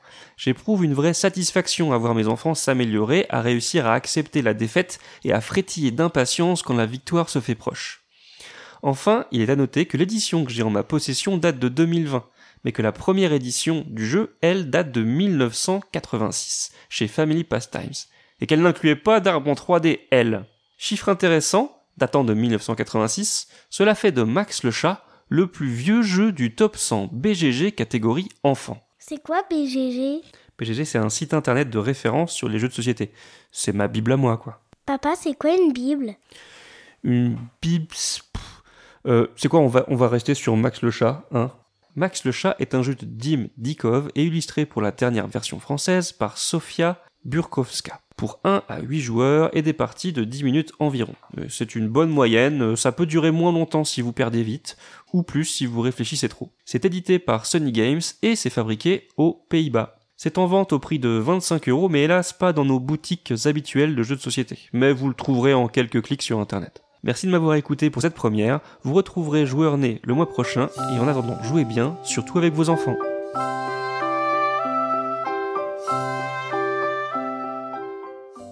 Merci Cargo pour cette, euh, pour cette chronique. Ah bah maintenant Cargo il s'y met aussi à faire des, des jeux pour enfants. Mais oui, c'était pas Cyrus ce mois-ci. Il prend, il prend le relais, comme ça Cyrus peut se reposer un petit peu et faire des jeux euh, pour adultes. C'était intéressant d'avoir Cargo. Puis en fait, tu vois, les, les gens se succèdent euh, Mm. à la chronique de Joueur Né. Bah, c'est ça aussi la vie d'une association et d'un podcast. Mm. C'est que la rubrique est, est reprise euh, Ouais. euh, voilà, par d'autres d'autres personnes. Moi, je trouve ça touchant quelque part. Mm. bah, c'est surtout parce que les enfants grandissent. hein. Oui, aussi, c'est ça. Mais bon, c'est moi, ça, ça, me- ça me plaît de, de voir que, que la relève de joueurs nés, voilà, Mm. les gens se succèdent à ce micro, Mm. c'est c'est très chouette. Alors il nous parle d'un vieux jeu, 1986. Ah bah alors, dans le flot de tous les nouveautés, il a rien trouvé. Bah, je, je pense qu'il joue à la réédition Ah, hein, parce qu'il oui. explique qu'il y a un, un arbre en 3D, euh, justement peut-être pas très heureux parce que ça cache la vue. Ouais. euh, Enfin, il explique bien ça dans la chronique. Alors que moi, je suis allée voir euh, le plateau d'origine où ton arbre, il est dessiné en 2D à plat et, et ça, ça marche très bien aussi. Bah, c'est la, c'est la sur, euh, surproduction, bien sûr. Encore elle, la, la revoilà encore. Il a réussi à nous donner envie de. Alors, outre le fait que ses enfants sont tellement choux, hein, c'est comme les, les enfants de Cyrus, c'est quand même faire intervenir ses propres enfants. Je trouve, messieurs, que c'est une excellente idée parce que ça rend tout de suite votre chronique. euh, euh, ça l'a fait entrer dans la catégorie des chroniques choupies. hein, vraiment, hein, ils sont, sont vraiment adorables, ces enfants. Et il a su euh, mettre en évidence euh, en quoi ce jeu était vraiment euh, intéressant pour les enfants avec la, la courbe de progression, Mm. le, le fait de faire ses propres choix. euh, et c'est vrai que c'est, c'est, voilà, ça sort des mémories. euh, Mm. Enfin, même si la dernière fois on avait un, un memory avec 12 animaux, mais où il y avait voilà cette euh, un peu ce point de bascule aussi quelque part parce qu'il y a une tension qui augmentait euh, dans, dans le 12 animaux. Mm. Enfin, je suis pas très sûre, hein, j'en, j'en appelle à Pionfesseur pour euh, valider ce- cette dernière phrase. Moi, j'avais un jeu comme ça que j'aimais beaucoup jouer euh, avec ma fille, qui ressemblait vraiment à, à, à Max le chat. C'est un jeu qui s'appelle Wolfie, qui était édité chez Jeco, et je pense que c'est encore édité, avec des figurines qui, elles aussi, peuvent entrer dans la catégorie des choupis. parce que vraiment, les petits, euh, les petits porcelets, enfin, vraiment, c'était trop adorable. Et il y avait cette idée de, oui, il y avait le, le loup, parce que c'est les trois petits cochons et le Mhm. loup, tu vois l'histoire. Il y avait le loup qui se baladait sur la piste, mais les petits cochons avaient tout un éventail de, de possibilités de gestion, de, de direction, de je joue lequel, est-ce que je prends le risque de construire la maison, ou est-ce que je reste planqué un tour, etc. Et euh, bah, c'est des jeux qui sont hyper riches, quoi, et avec un plaisir ludique pour les enfants vraiment intéressant, une courbe de progression, la coopération, et en tant que parent, bah, toi, tu t'émerveilles de voir euh, ton enfant euh, bah, faire ses choix, évoluer, grandir avec ses jeux. Donc, euh, ouais, je pense que Max le chat, c'est un, c'est un, une, excellente idée. Tu vois, on approche de Noël. Voilà, parlons de Noël, Ah. parce que c'est quand même important. Et, euh, et je pense que là, il nous fait une belle recommandation pour, euh, Ah, pour des enfants voilà. de 5-6 ans. euh, Voilà, parce que c'est jouer maintenant. à Max le chat. C'est maintenant, hein, fin novembre, qu'on fait les, qu'on fait les cadeaux. Hein. Il devrait même déjà être fait. Qu'est-ce que, qu'est-ce que vous foutez à pas encore avoir fait vos, vos cadeaux Oui. Oh là là. Arrêtez tout de suite l'écoute de cet épisode. Rendez-vous dans votre magasin de proximité le plus proche. Et enfin, non, peut-être qu'il faut attendre les recommandations Proxy Jeux. Ah, hein. Je pense qu'il va y en avoir. Peut-être, Ouais. qu'on aura des, des recommandations pour vous aussi. hein. Bon, temporisez encore un petit peu. Vous pouvez déjà noter Max le chat sur votre liste parce que voilà, si vous avez des enfants dans votre entourage, je pense que c'est euh, Mm. un numéro gagnant. Et puis si vous trouvez d'occasion Wolfie, Ouais. euh, vraiment, je vous le conseille aussi chaudement. Moi, je crois qu'il est encore, euh, il est encore disponible, Wolfie. Oui, tu l'as vu Ouais, j'ai vu récemment. qu'il- ouais, était encore de- disponible. quoi. Ouais, c'est vraiment un chouette jeu. Et alors, euh, on parlait d'animaux euh, trop, euh, trop choupis, c'est ça? C'était ça le terme? Oui, c'est ça. le terme choupi. technique? Alors, il y a aussi kawaii. Ah, tu vois, tu peux. Voilà, on va ouvrir. C'est comme l'inventaire des possibles, tu vois. On peut aussi dire kawaii. Mais choupi, ça marche. Ah bah, je pense que euh, Elodie va nous parler de d'animaux, mais eux qui sont pas choupis du tout.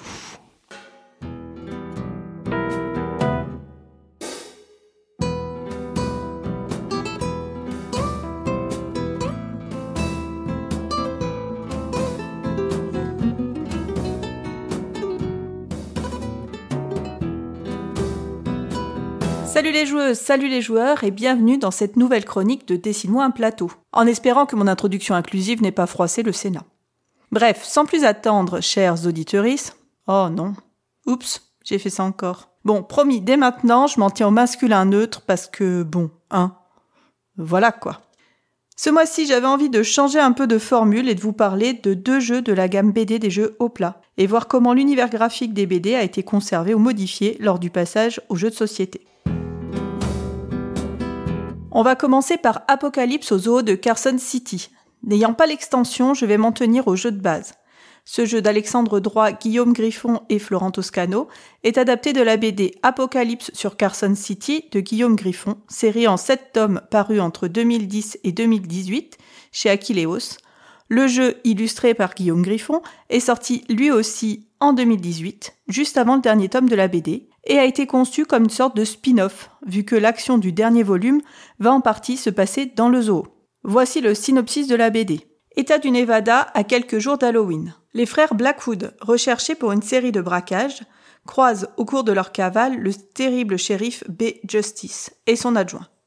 Dans le même temps, à l'autre bout de l'État, dans un des labos de la fameuse zone 51, le général Matthews découvre avec horreur les abominables résultats des expériences top secrètes menées par le docteur Phobic. Bientôt l'enfer s'ouvrira et Carson City en sera la porte. Maintenant que vous savez un peu mieux dans quel univers réjouissant nous nous trouvons, voyons à quoi cela ressemble. Les couvertures d'abord. Le jeu vient dans la lignée des couvertures des quatre premiers tomes, les trois suivantes étant un peu différentes, je vais les laisser de côté. D'abord le titre, le mot apocalypse, dans la police dégoulinante qu'on associe à tous les films d'horreur de série B, de ceux de la Hammer en passant par les contes de la crypte ou le Rocky Horror Picture Show. Sur Carson City est traité différemment. Les lettres donnent l'impression d'avoir été découpées avec une paire de ciseaux passablement émoussée. Les couleurs maintenant. À part dans le mot apocalypse qui est rempli avec un dégradé qui va du vert foncé au vert clair, toutes sont traitées en aplat et elles sont peu nombreuses. Vert émeraude, jaune moutarde, rouge sang, bordeaux, noir et blanc. Les personnages se détachent du fond coloré en étant traités en noir et blanc strict, sans nuance de gris. Le blanc pur vient comme un coup de poing sur les couleurs sourdes et amène une grande force à ses couvertures. Enfin, la composition générale rappelle les affiches de films, notamment ceux de Tarantino, Réservoir Dog en tête pour le premier tome. La couverture du jeu maintenant, ça va aller vite. On retrouve tous les éléments. Titre, couleur, utilisation du noir et blanc, composition digne d'une affiche de film avec les acteurs principaux disposés en triangle et les animaux à sauver qui leur répondent en arrière-plan. Sans oublier le logo de l'éditeur qui s'est aussi pris quelques coups de griffe. Passons à l'intérieur de la BD. Tout est en noir et blanc et le style est pour le moins foisonnant. Adepte de la ligne claire façon Tintin, passez votre chemin. Ici le trait fourmille de détails, de scories, de tâches. Les personnages, les bulles, les onomatopées sortent des cases, quand il y en a. Bref, c'est bordélique, c'est pulp, c'est nadardesque, mais ça fonctionne et c'est étrangement beau. Dans la boîte du jeu, qu'est-ce qu'on retrouve de tout ça? Les trois couleurs du titre pour les arrière-plans des cartes joueurs, auxquelles s'ajoutent des cartes bleues, car il fallait bien une quatrième couleur. Ces cartes, qui sont les équipes des joueuses et joueurs, sont composées des membres principaux du casting de la BD, Chuck Norris et Steven Seagal inclus. Les autres cartes sont en noir et blanc et présentent des zombies ou des animaux à sauver. Enfin, on leur ouvre leur cage et on les laisse partir, car même le panda et les écureuils, on n'aimerait pas les avoir dans notre jardin parce qu'ils sont pas mignons mignons. Sur le dos des cartes, on trouve un plan du zoo qui, en louchant un peu, pourrait faire penser à une tête de mort. Vous l'aurez compris, l'adaptation est une réussite. Tous les marqueurs graphiques de la BD se retrouvent dans le jeu. Au-delà de ça, l'ambiance de la BD est aussi retranscrite en jeu.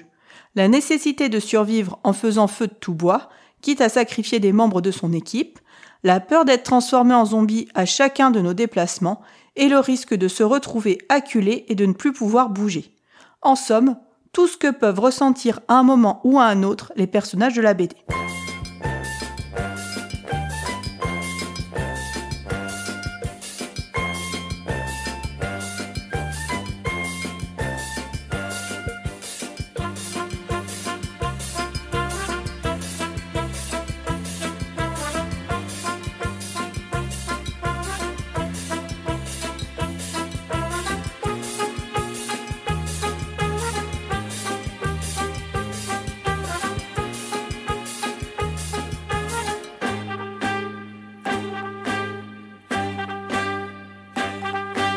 Changement d'ambiance, on quitte les zombies et la putréfaction pour aller se faire dorer la pilule sur la plage. Je vais maintenant vous parler de La Marche du Crabe, un jeu de 2015 de Julien Protière, illustré par Arthur de Pince, adapté d'une série de 3 BD éditées chez Soleil entre 2010 et 2012, elle-même adaptée du court-métrage La Révolution des crabes de 2008, prix du public à Annecy, du même Arthur de Pince. La musique que vous venez d'entendre en est issue et je vous mets la vidéo dans le billet. Ne boudez pas votre plaisir. Pour des raisons de temps de réalisation, le film est en noir et blanc, réalisé entièrement par l'artiste sur Flash, du scénario aux voix. Fort du succès du cours, Arthur de Pince envisage un long métrage qui ne verra pas le jour, mais sera transformé en BD en trois volumes, qu'on peut résumer ainsi. Depuis 400 millions d'années, toutes les espèces évoluent dans la joie et l'allégresse. Toutes sauf une, le cancer Simplicimus vulgaris, ou crabe carré. Cette sous-espèce de crustacé peuplant les rivages de l'estuaire de la Gironde est frappée, depuis des millénaires, d'une étrange tare. Elle ne peut changer de direction et est condamnée à marcher selon la même ligne droite. Mais, durant un été comme les autres, pendant que les vacanciers profitent du soleil et des congés payés, trois petits crabes carrés vont se rebeller et bouleverser ainsi l'écosystème tout entier. Maintenant que vous avez le contexte, qu'en est-il de l'aspect graphique? Prenons la couverture du premier tome de la BD. Déjà, contrainte technique disparue, Arthur de Pince peut utiliser la couleur. Elles sont douces, travaillées en aplat. Il n'y a pas de traits pour en délimiter les contours. Nous sommes au bord de mer, la plage tient trois quarts de l'image, le dernier quart c'est la mer, avec quelques embruns. Trois crabes blancs se baladent, chacun sur son axe. Ils sont dessinés à l'os. Carapace, huit pattes, deux pinces dessinées sommairement, deux yeux, une bouche, point final. Et dans cet asset graphique, on sent quand même la personnalité de chacun d'eux. Au milieu de tout cela, le titre, en jaune, énorme, il tient un quart de la page. Façon papier découpé, il me fait penser au générique et affiche d'Hélène et Saul Bass, qui ont fait notamment Vertigo d'Hitchcock ou Anatomy of a Murder d'Otto Preminger, avec lequel ils partagent la couleur jaune. L'histoire se passe à Royan, ville qui a été entièrement reconstruite dans les années 60 et que l'auteur affectionne particulièrement. C'est donc volontairement qu'il a donné cette touche un peu vintage à sa BD. Quand on ajoute à cela qu'il se dit influencé par l'illustrateur Kiraz et par Jacques Tati, tout est dit. Passons à la couverture du jeu maintenant. Le titre est très similaire à deux différences près. Il est écrit en trois couleurs différentes et le C de crabe ressemble très fort à la pince du tourteau présent en haut à droite de l'image. La composition maintenant. Alors qu'on avait une seule image pour la BD, la couve du jeu est découpée en cases, rappelant évidemment l'univers de la bande dessinée, même si j'y vois plus un split screen ou écran divisé propre au cinéma qui nous présenterait en un seul coup d'œil les différents protagonistes de l'aventure. Je penche vers cette hypothèse d'autant plus que les cases de la couverture sont cernées d'un gros trait noir hasardeux, alors que les cases de la BD ne comportent pas de cadre. Là encore, le travail d'Hélène et Solbass est interpellé, et je vous laisse vous faire votre propre idée avec la vidéo de Blow Up d'Arte qui présente leur travail que je vous mets dans le billet. Les couleurs sont aussi différentes, moins pastel, même si on reste dans une palette très 70s et restreinte. Beige, bleu ciel, bleu gris, rouge anglais qui tire légèrement sur le bordeaux, noir et blanc. Pas de motif, que des aplats de couleurs. Et qu'est-ce qu'on trouve dans ces cases? Le titre, à cheval sur trois cases. Dans une case en hauteur, un premier crabe rouge qui se balade à la verticale. En bas à gauche, un deuxième crabe bleu-gris qui se balade à l'horizontale. Leur trajectoire va se croiser bientôt. À l'opposé, en haut à droite, un tourteau bien costaud a l'air pas bien futé, mais bien costaud, qu'il faudra peut-être bien éviter. Tous les éléments du jeu sont là. Les deux crabes, c'est un jeu à deux, qui se déplacent horizontalement ou verticalement, l'ennemi à éviter. J'aime beaucoup quand une couverture est maligne et nous distille des éléments de jeu au premier coup d'œil. À l'intérieur de la boîte, dans les cartes, notamment celles de la campagne, on retrouve vraiment les couleurs douces et l'ambiance de la BD. Mécaniquement aussi, ça marche. Le jeu est un coop à deux à communication limitée, où une des joueuses pourra déplacer le pion commun verticalement et l'autre horizontalement, de manière à libérer les copains et copines crabes des déchets laissés par les humains, tout en évitant les méchants tourteaux. Je vais terminer avec la marche du crabe sur ces mots d'Arthur de Pince. L'idée de créer le graphisme d'un jeu m'a toujours titillé. Après tout, c'est le domaine du dessin où les illustrations sont les plus regardées. Une case de BD, une seconde d'animation, c'est vite vu. Alors qu'une carte de jeu est regardée des centaines de fois dans une partie. Voilà, c'est la fin de cette chronique. J'espère que cette petite balade sur la plage aura ensoleillé votre journée. Prenez bien soin de vous et surtout, jouez bien.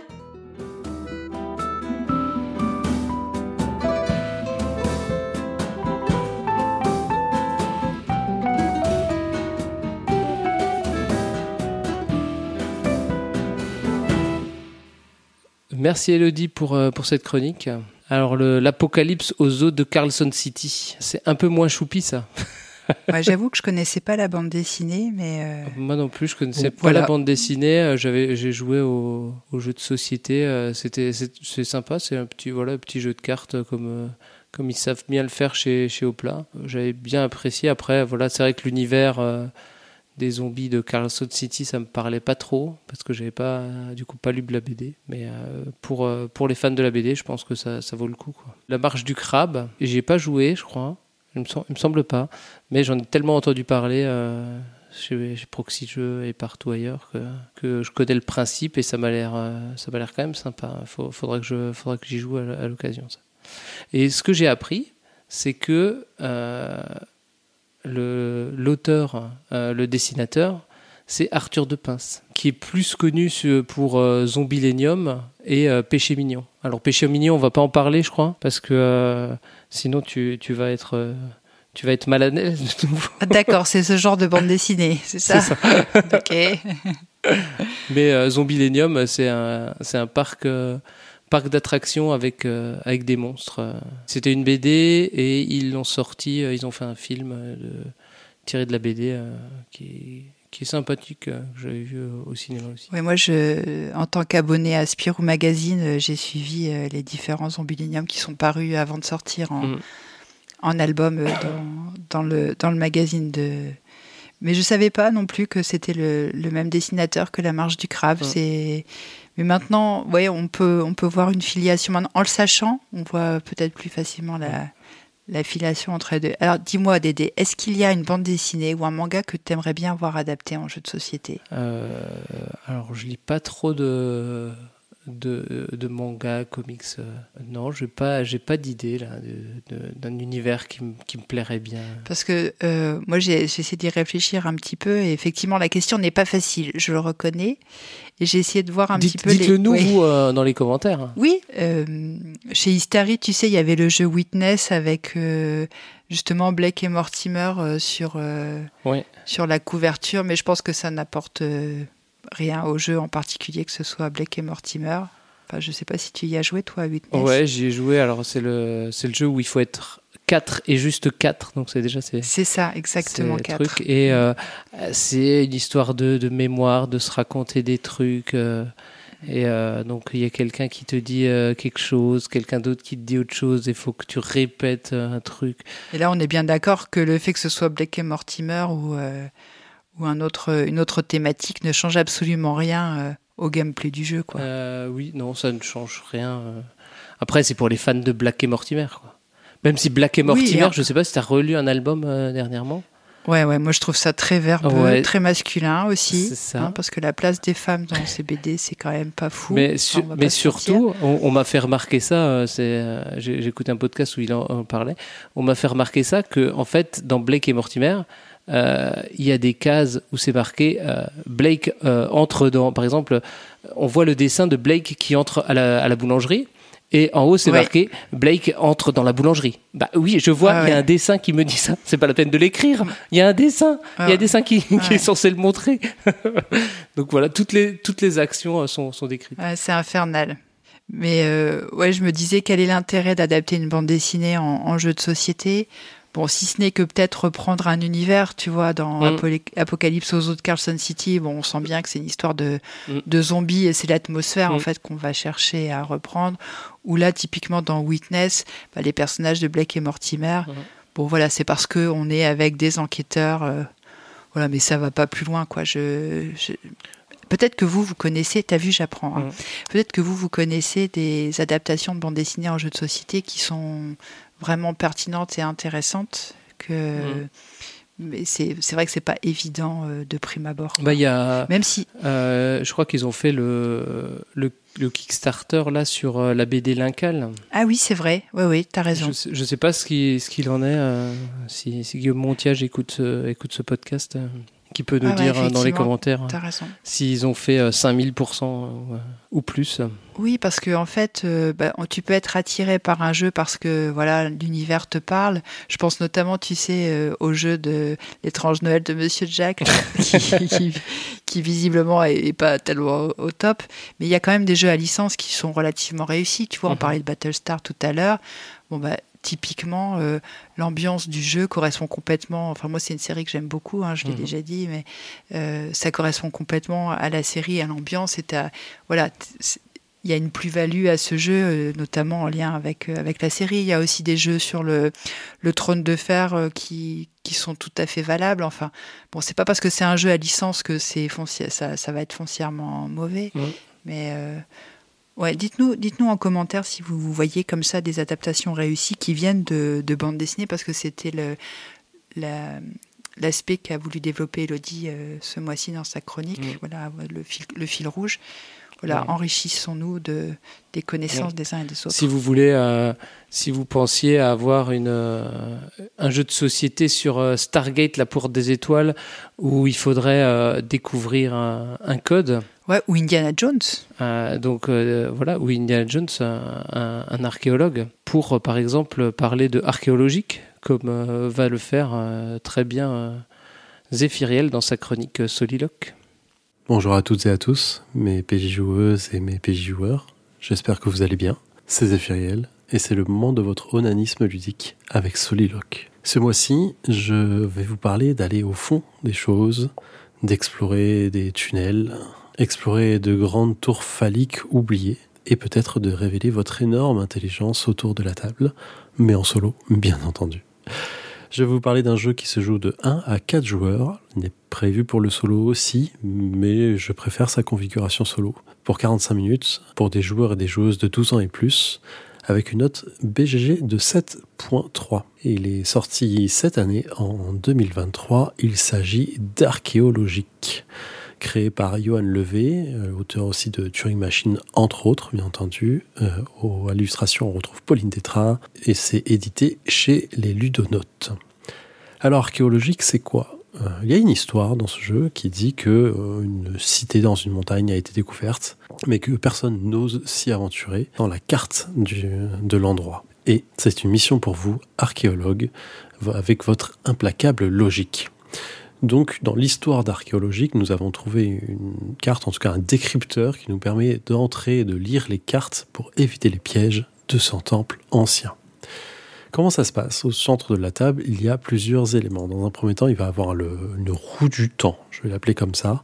C'est un plateau sur lequel il va avoir euh, votre pion qui vous dit de combien de temps vous avancez à chaque action. Au milieu de ce plateau, il y a aussi euh, plusieurs euh, chiffres et lettres, 1, A, 2, B, et ainsi de suite.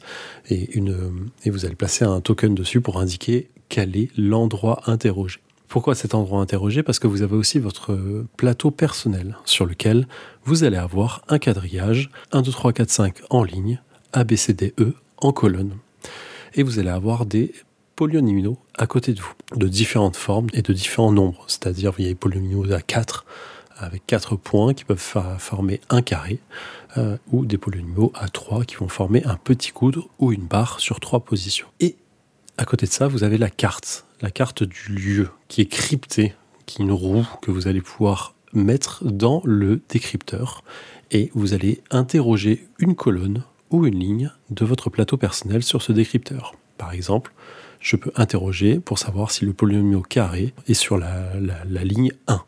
Si c'est le cas, je mets ça dans la roue et ça va me dire oui, il y est, voici les formes sur ce polyomio carré qu'on retrouve. Ces formes peuvent être diverses, ils peuvent être des petits carrés bleus qui forment ce polyomino, des ronds rouges ou, ou un triangle jaune. Ce faisant, ça va me donner à peu près la possibilité de placement que j'ai sur ma ligne ou sur ma colonne, suivant ce que j'ai interrogé.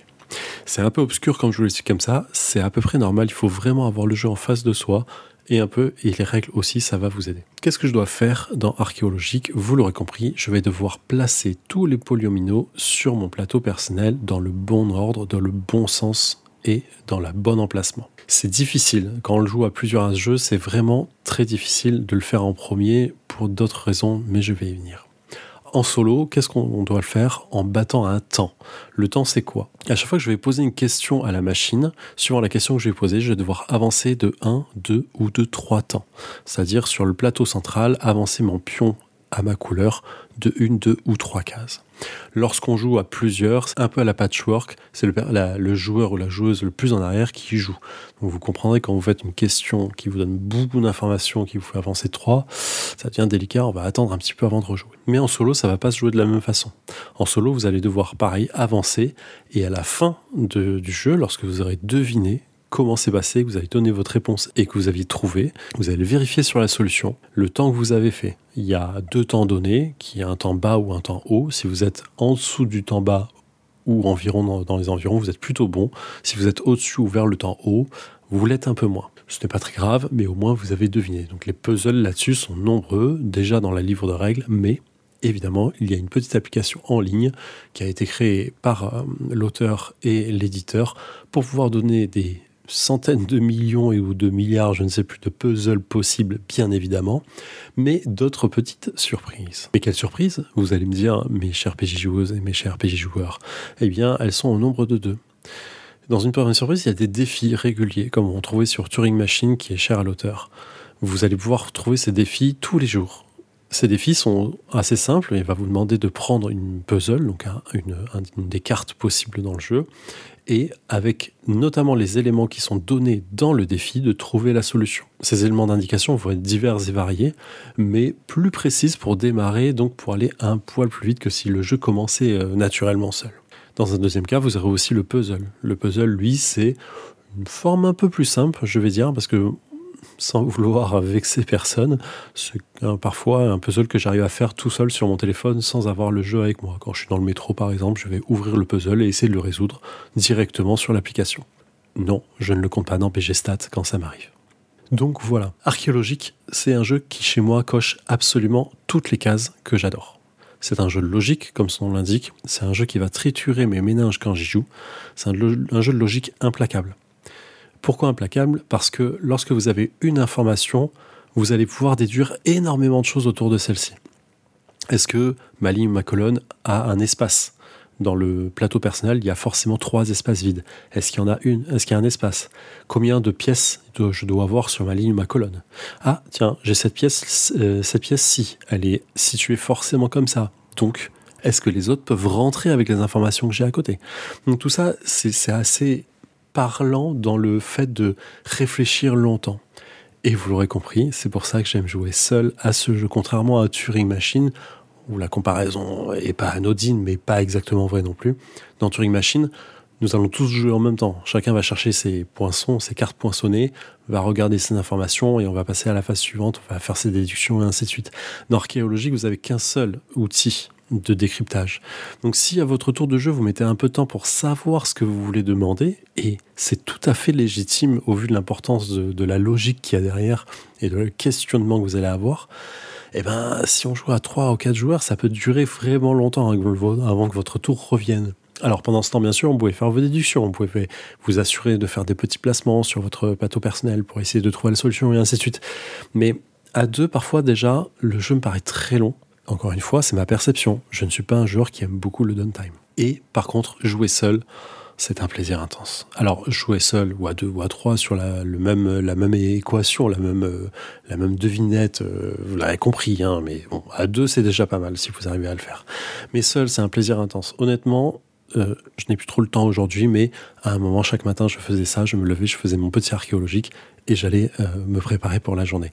Il y a une, forme de plaisir intense de réveil des petites cellules grises au matin en faisant un archéologique ou le soir, après, euh, après une bonne journée et avant de se coucher, bien entendu.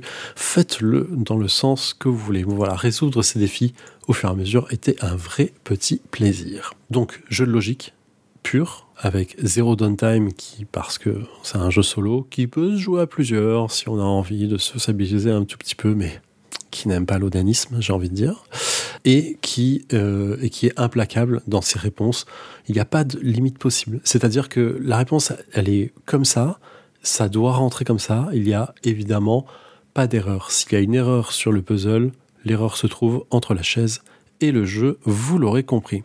Donc archéologique, c'est un jeu que j'adore. Vraiment, je l'ai attendu assez longtemps, euh, que j'ai eu plaisir à me procurer et que j'ai un plaisir fou à pouvoir montrer, faire apprendre aux gens. Il y a une forme de, ludique à, à expliquer les règles aussi, et à voir les gens découvrir et à comprendre le jeu, un peu comme on avait sur Turing Machine.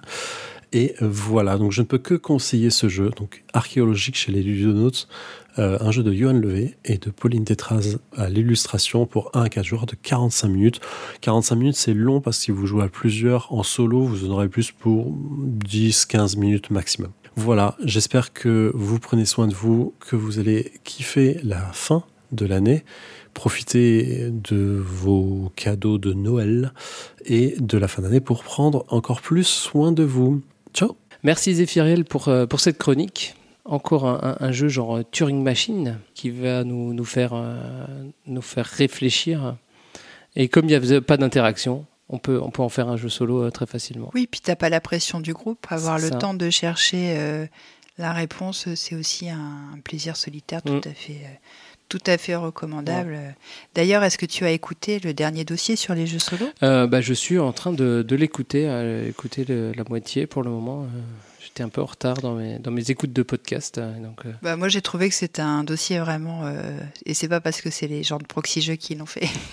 je trouvais que c'était vraiment un sujet euh, très intéressant et je vous invite à, à aller écouter parce que que vous soyez adepte ou non de, de des jeux solo, bah, ça va vous donner euh, très certainement des, des envies. Euh, et mmh. moi, c'est vrai qu'archéologique, c'est un jeu que je dois tester euh, d'ici la fin de semaine. Hein, ça fait partie. tu sais, toute la semaine, je me fais ma liste de ouais. de jeux auxquels j'ai envie de jouer. J'ai une association formidable de jeux. Et tu leur fais tes commandes. Tu dis alors vendredi c'est archéologique et ensuite. Ouais. Je me demande si je ne l'ai pas déjà dit d'ailleurs, j'ai l'impression d'avoir déjà raconté cette histoire. Et archéologique fait partie de, de mon panier, ah. de ma liste de courses euh, de, de ce vendredi. Donc, euh, bon, à quelques jours près, j'aurais pu raconter un petit peu euh, mon avis sur, sur le jeu, mais je suis sûre que, que ça va fonctionner parfaitement chez moi. Moi, j'avais beaucoup aimé. Euh, je suis team Turing Machine. -hmm. Et euh, voilà, j'aime bien ce genre de. J'avais j'avais joué à Lost Code, il y a Lost Code il y a pas longtemps. Ouais, Pareil euh, avec des roues que que tu tournes pas euh, à la manière d'archéologique, je pense, mais euh, où tu vas euh, pouvoir faire euh, des hypothèses euh, sur la réponse et en fonction de la prise de risque que tu vas avoir, tu vas gagner plus ou moins de points. Et j'avais bien apprécié. Ouais, ça c'est ma cam. J'aime bien ce, ce mmh. genre de jeu. Et c'est vrai que j'aime bien, il le dit très bien d'ailleurs, euh, Zéphiriel, dans, dans les dossiers sur les jeux solo, que bah, il y a aussi, quand tu joues, tu vois, avec d'autres personnes et que tu as toujours cette appréhension de, de faire attendre parce que tu as envie de, mmh. de prendre le temps de, de bien réfléchir, bah, quelque part, ça, ça nuit un petit peu à ton plaisir de jeu parce que t'as pas envie d'être la personne qui, euh, qui ralentit le groupe, quoi. Ouais. Et pouvoir y jouer en solo, bah oui, c'est une bonne, euh, c'est une bonne alternative. Ouais, moins, moins, de pression sociale, oui. Oui, stop à la pression sociale.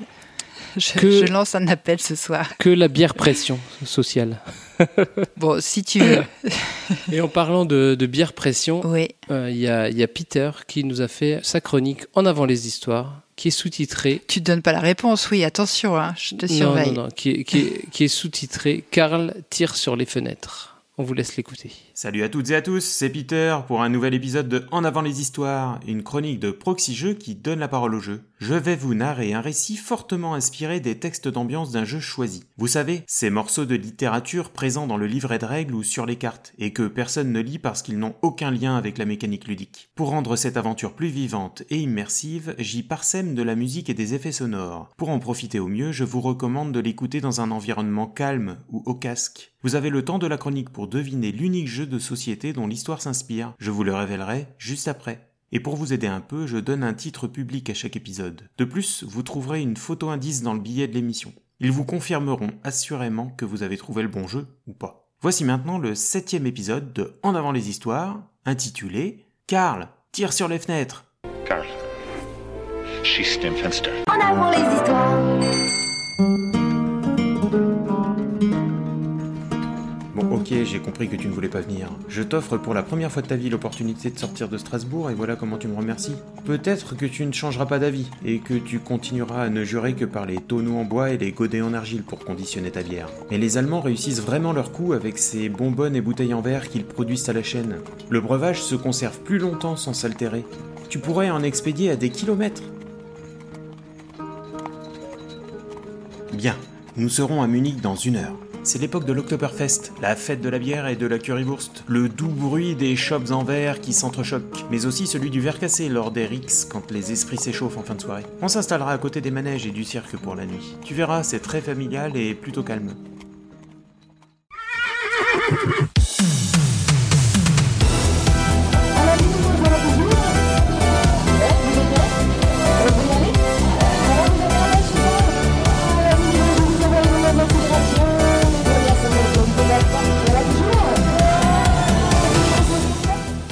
Waouh Ça y est, nous sommes bien arrivés à Munich. Et c'est pas du tout l'idée que je me faisais de l'Oktoberfest. On a dû se tromper de fête.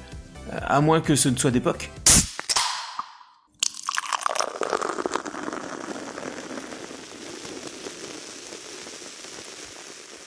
Ah voilà, ça, ça me parle mieux.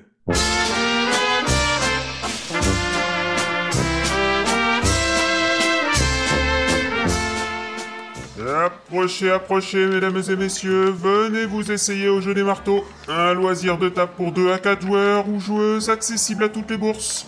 Auto-édité, fabriqué en Allemagne en bois de bohème et fer de la roure, transporté en calèche, entièrement assemblé sans colle, vernis écologique à l'eau avec un coffre proche de zéro, disponible en version satinée ou brillante. Démontable, réparable pièce par pièce, voici un jeu éthique, responsable et vegan. Et pour ma quatrième participation à l'Oktoberfest, les organisateurs ont accepté que les femmes puissent s'affronter en tenant les manettes.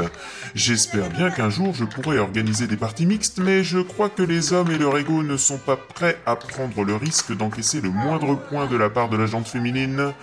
Approchez, approchez, chez Marteau, tout le monde repart avec un lot. Gagnez des tickets pour visiter l'atelier du jeu des scènes où sont fabriqués mes jeux. Vous les trouverez en kit à monter soi-même, sans besoin d'un marteau. Non mais je rêve C'est du véritable plagiat Ce jeu, ça fait déjà deux siècles qu'il est pratiqué dans le nord de la France et en Flandre où il a été inventé. En plus, c'est juste un portage du billard de terre sur une table. Le croquet avec des arceaux auxquels jouaient les bourgeois anglais dans leur domaine de plusieurs hectares de parcs et jardins. Allez bien, allons nous coucher. Il se fait tard et demain la journée sera éprouvante.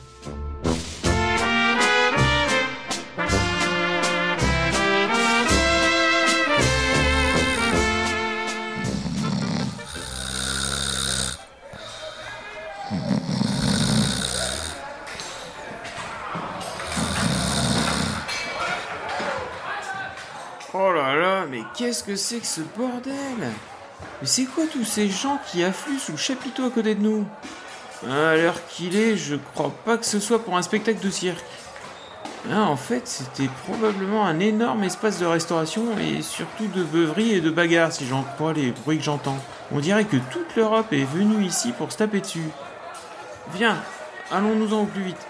Tu pourras continuer ta nuit dans la carriole. On devrait arriver à la lisière de la forêt au lever du jour. Tu verras, ce sera magnifique.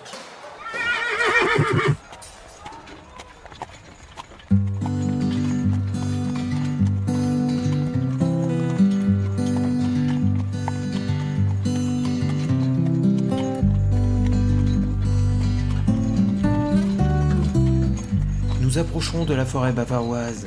Regarde comme elle est belle avec les rayons du soleil qui commencent tout juste à en chatouiller les cimes. Nous ne sommes pas loin non plus de la frontière avec la Bohème qui passe au centre de cette immense forêt. Et quel est le rapport avec le verre, tu vas me dire? Eh bien parce qu'ici, le bois est transformé en potasse qui permet de réduire la température de fonte du sable de quartz. Et les oxydes ferreux présents dans ce sable confèrent à ce verre sa couleur bleu-vert caractéristique. Et donc ici, on détruit la forêt à tour de bras pour faire du verre. Et cela convient très bien aux seigneurs féodaux qui tirent plus de bénéfices rapidement des terres ainsi libérées des arbres. Ils en profitent pour aménager des carrières et des étangs, quand il ne s'agit pas tout simplement d'en profiter pour construire des bâtiments, voire de nouveaux villages.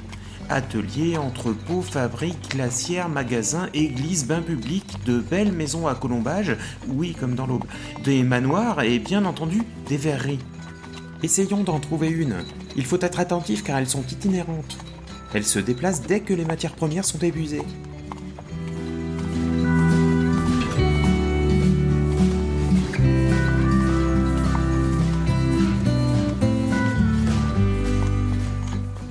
Alors cette fois nous y sommes.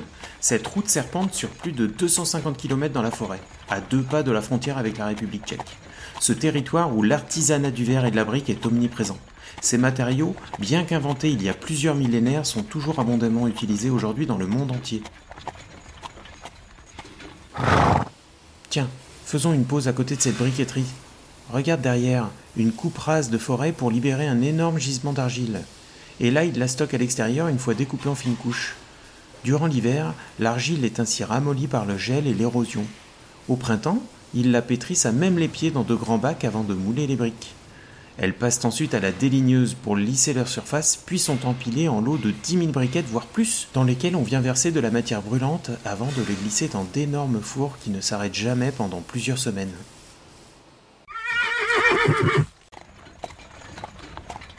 Ce soir, nous dormirons à Zwiesel, en face de l'église paroissiale Saint-Nicolas.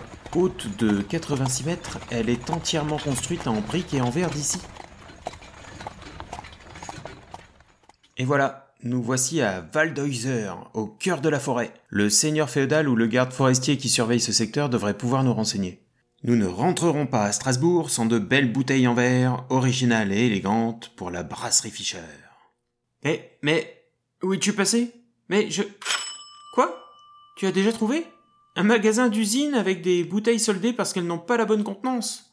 Elles sont un peu petites en effet, mais ce sera ta marque de fabrique. Et comme ça, personne d'autre n'aura les mêmes. Et puis tu ne sais pas. Peut-être que tes clients vont s'y habituer et tu seras contrainte de refaire cette route régulièrement pour venir t'approvisionner en verre.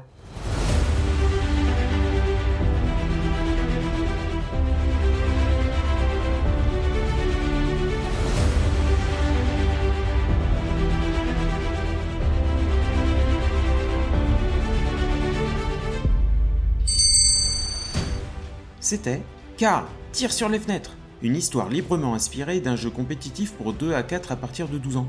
Le thème nous emporte en Bavière, au sud-est de l'Allemagne, plus exactement dans la partie nord de la base Bavière qui est aujourd'hui presque entièrement recouverte par la forêt bavaroise. Avec son équivalent côté tchèque, elle forme la plus grande zone forestière d'Europe centrale. L'âge d'or des verreries sylvestres est désormais passé, mais la route relie toujours de nombreux lieux jadis impliqués dans cette production. Le soufflage du verre n'est maintenant pratiqué qu'à titre informatif comme attraction touristique. Il n'y a plus aucune des premières briqueteries actives, mais certaines d'entre elles ont été conservées en état, comme témoins de ce patrimoine industriel et artisanal. Le musée de la briqueterie de Flinsbach abrite encore un colossal four du 19e siècle. À présent, cette forêt est surtout célèbre pour son parc national, le premier d'Allemagne. Mais alors, quel est le lien avec le titre public? Eh bien, il s'agissait d'une réplique du film Piège de cristal. Cristal, verre, vous l'avez? Bon, mais pas seulement, parce que dans la VO comme dans la VF, elle est prononcée en allemand. Celle-là aussi, vous l'aviez. Auteur allemand, jeu qui se passe en Allemagne, évident. Mais surtout, qu'est-ce qu'il fait ce brave Karl juste après cette réplique pour pourrir la vie de John McClane?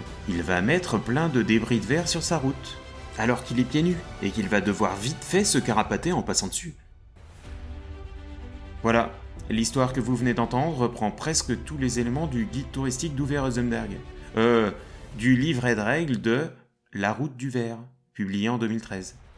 Attends deux mois pour un prochain épisode, et d'ici là, jouez bien. Merci Peter pour euh, cette chronique. Alors il commence par on va sortir de Strasbourg, mais pour aller où? On est tellement bien en Alsace. pour aller construire d'autres cavernes du Gobelin ailleurs. Ah, tu ça. vois, il faut, faut conquérir le monde, les amis, là. Pour aller en Allemagne faire, euh, faire de la bière et notamment du verre. Il parle euh, notamment des, des bouteilles de, de Fischer qui sont, euh, qui sont plus petites. euh, et c'est vrai qu'elles sont plus petites que les autres bouteilles de bière. Les autres bouteilles de bière, c'est des 75 centilitres.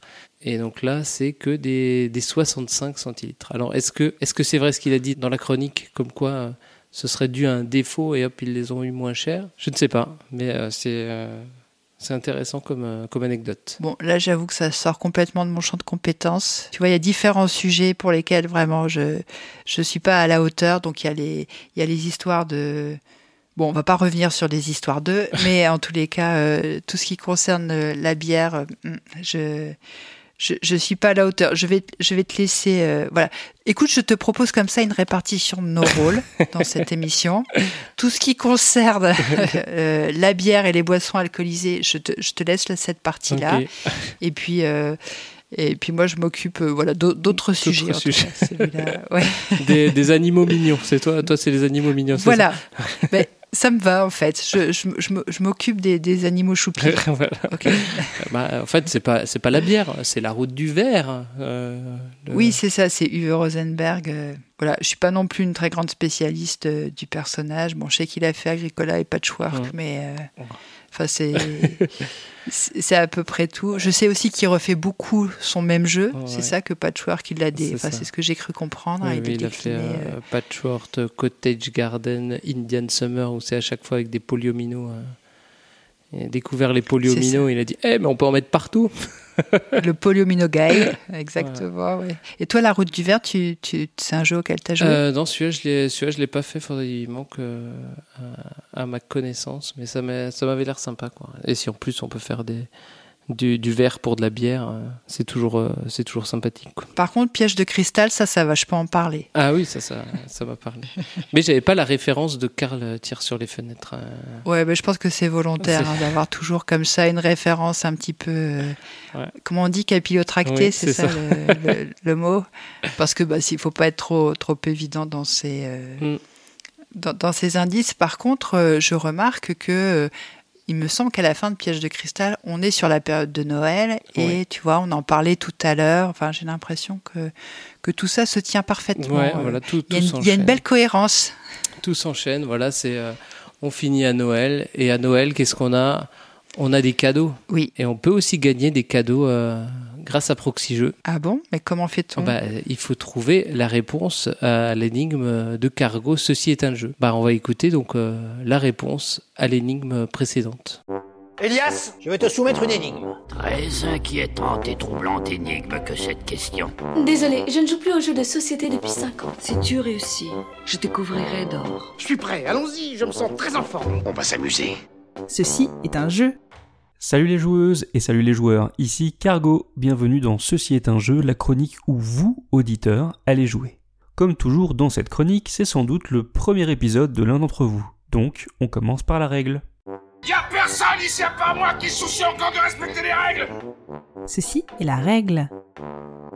Dans ce jeu, je vous présente une énigme qui parle d'un jeu de société. Le but du jeu est de deviner le jeu de société en question. Cette énigme est un montage d'extraits sonores qui comporte chacun un indice sur le jeu. Les indices peuvent porter sur tout ce qui touche au jeu en question, comme sa mécanique, son matériel, son thème, ou même la longueur en mètres et en millimètres de la file d'attente pour acheter le jeu ASON l'année de sa sortie. Vous avez quelques semaines pour répondre et parmi les bonnes réponses, un participant sera tiré au sort et gagnera l'honneur d'être cité dans le prochain épisode des chroniques et de recevoir un chouette goodie proxy jeu. Maintenant que vous avez compris, passons à la réponse de la dernière énigme. Jamais je n'aurais cru trouver une réponse au fond d'une bouteille. Ça ne nous empêchait pas de la chercher. Ceci est la réponse.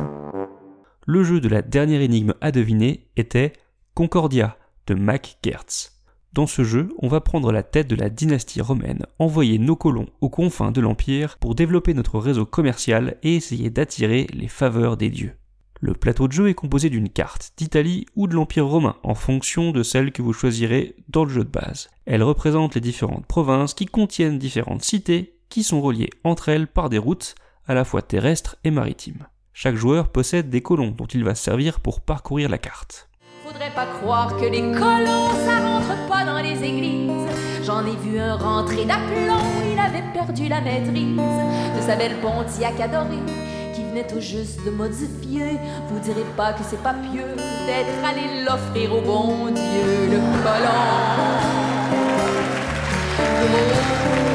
Colon. Ouais, gros colons, gros colons, euh, surtout euh, des colons bonhommes pour aller sur Terre et des colons bateaux pour aller bah, euh, sur la mer.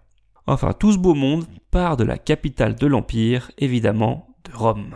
Je vois des gars qui ont plaqué leurs cheveux en arrière, des policiers super moulax qui verbalisent en plein air. Et puis après, je me souviens des Italiens de naguère, et je dis Dove sta le peuple qui a la terre. Molto potente ma molto tempo fa. Des bâtiments en très mauvais état. Jadis au top, aujourd'hui pas. Dove le peuple qui a conquis la terre bah, Il est à Rome, hein, comme j'ai dit au début de la partie, mais il ne va pas y rester longtemps. Les joueurs ont tous la même main de cartes. À chacun de leur tour, ils vont poser une de ces cartes et appliquer son effet. Ils possèdent une carte qui s'appelle le tribun et qui permet de récupérer toutes les cartes déjà jouées pour pouvoir recommencer. Comme carte, il existe par exemple l'architecte qui permet de déplacer les colons sur les routes et de construire des villas dans les cités. Dites à mes amis que je m'en vais, je pars vers de nouveaux pays où le ciel est tout bleu. Dites que je m'en vais et c'est tout ce qui compte dans ma vie.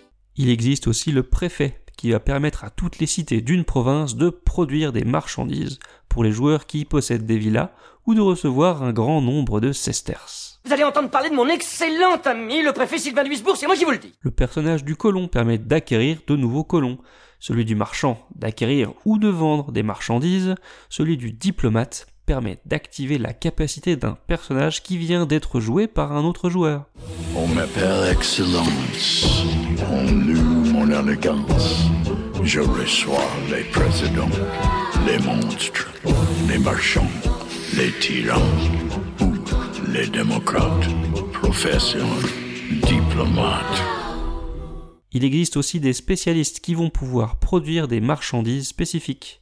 Et enfin, les personnages du consul et du sénateur permettent d'acquérir de nouveaux personnages disponibles dans une rivière sur le plateau de jeu. Je vais vous dire, le jour où j'ai accepté d'être sénateur, j'aurais mieux fait de me péter une jambe. Ça peut encore s'arranger. La partie se termine lorsqu'un joueur a construit sa dernière villa, ou lorsque tous les personnages ont été achetés.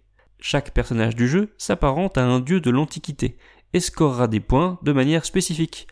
Par exemple, Saturnus marquera des points pour chaque province possédant au moins une villa, Mars pour chaque colon en jeu, ou encore Jupiter pour chaque villa dans une cité qui ne produit pas de briques. Oh, par Jupiter, ce que les gens peuvent être désagréables, que voulez-vous? Le joueur avec le plus de points de victoire remporte évidemment la partie. La réponse du jeu était ainsi Concordia, un jeu que je vous recommande chaudement car il fait partie de mes préférés. C'est un jeu qui date de 2013, créé par Mac Gertz, illustré par Marina Fahrenbach, Mac Gertz et Dominique Meyer, publié chez PD Verlag. Euh, c'est un jeu de 2 à 5 joueurs, de 100 minutes environ, pour des joueurs de au moins 13 ans, poids BGG 3. Vous trouverez la version Concordia Venus chez notre partenaire La Caverne du Gobelin au prix de 59,90€. Et maintenant que vous avez la réponse, passons au tirage au sort. Merci Cargo euh, pour cette réponse. Alors oui, c'était Concordia. Est-ce que tu as eu l'occasion d'y jouer? Eh bien non. Bah moi non plus. C'est pour ça que j'ai pas trouvé la, la réponse. Il choisit des jeux qu'on connaît pas aussi, des, des, des, des, jeux qui ont à peine buzzé. bon, je pense que celui-là, il est un petit peu connu quand même. Oui, hein, il des- est un des- petit mais peu euh, connu. oui, bah, excusez-moi voilà, de pas avoir de culture.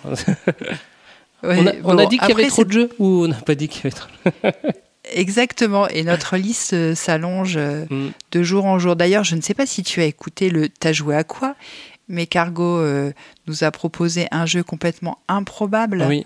à base de, de De puzzle et de wargame. Ouais. Bon, voilà. C'était encore, c'était encore je- un vieux jeu. hein, qui- C'était encore un vieux jeu. Attention, il fait concurrence à, à Pionfesseur pour les vieux jeux. hein. Ah ouais, t'as raison, j'avais pas Ou vu même ça à comme Dany. ça. Bah, il prend peut-être la place de Dany, comme Dany est plus là, il se dit hop, on peut peut-être. euh, Il y, a- il y a un créneau, je vais faire les, je vais faire les vieux jeux. Ouais, et en même temps, tu vois, il prend la place de Cyrus à joueur né. Voilà. Oh, il prend toutes les places. Oh là là. Il prend toutes les places. Le grand remplacement par Cargro. Bon, en tous les cas, j'avoue que j'ai très envie de jouer au jeu qu'il a, qu'il a présenté le- dans le T'as joué à quoi C'est euh, Ouais. ah, le nom m'échappe. Je sais qu'il y a quatre dedans. Situation 4. C'est ça, Situation 4. Bon, j'ai peut-être envie de jouer à Situation 4 avant Concordia, Ah. mais euh, voilà, ça n'engage que moi. Ne me jetez pas de tomates. Mm. À voir. On, on peut pas, on peut pas tout faire. Ouais. Alors, qui, qui, avait, qui avait gagné? Alors, euh, on a déjà euh, 4 pions D3, euh, Hammer, euh, Joke 3R, je pense que ça, doit être Joker, euh, Tonion, Olive Link et Grovast qui ont trouvé. Ils souhaitent euh, pas forcément participer au tirage au sort parce que on n'abuse pas des, des cadeaux. Et euh, là, on a cinq, euh, cinq gagnants qui ont trouvé. Et alors, je te propose de, de choisir un numéro au hasard hein, de 1 à 5. Eh bien, écoute, je te propose le 4. Alors, le 4, c'est Arcon Nexus qui a gagné. Bah, félicitations. Félicitations à toi. Alors, est-ce qu'il est qu'il nous a mis un petit commentaire, bien sûr Il nous dit euh, Je coûte depuis maintenant un an vos podcasts et j'essaye de ne pas en louper. Ah, bah, c'est toujours sympa. Et ben voilà, tu es récompensé pour euh, ta fidélité. Exactement. C'est exactement ce que je voulais dire. Merci pour ta fidélité et voilà, voilà une belle récompense avec ce goodie proxy jeu. Alors, dans les mauvaises, dans les mauvaises réponses, il y avait quand même euh, euh, deux réponses euh, qui, qui parlaient des, des colons de Catane. Ah oui. Eh ben non, ce n'était, ce n'était pas ça. Et euh, une réponse qui disait route, mais je pense que c'était juste pour se moquer de Cargo. Oui, et je me demande s'il l'a pas répété plusieurs fois d'ailleurs. C'est pas ça? Ouais. Euh, non, il, il nous dit que c'est, qu'il sait très bien que c'est pas ça. C'est juste euh, comme il a pas trouvé, ah ben, hop, et il a dit. bah, Il se venge. si vous aussi voulez avoir euh, avoir la chance de gagner un petit goodies proxy jeu, ben c'est maintenant, c'est maintenant que ça se passe. On vous laisse écouter l'énigme. Quelle est la vitesse de croisière d'une hirondelle lorsqu'elle n'a aucune charge Que voulez-vous dire Une hirondelle africaine ou une hirondelle européenne? Ceci est l'énigme. Et bravo à celle ou celui qui a été tiré au sort. On range les bateaux, les amphores et les dieux antiques. Et on écoute la nouvelle énigme. Attention, c'est parti.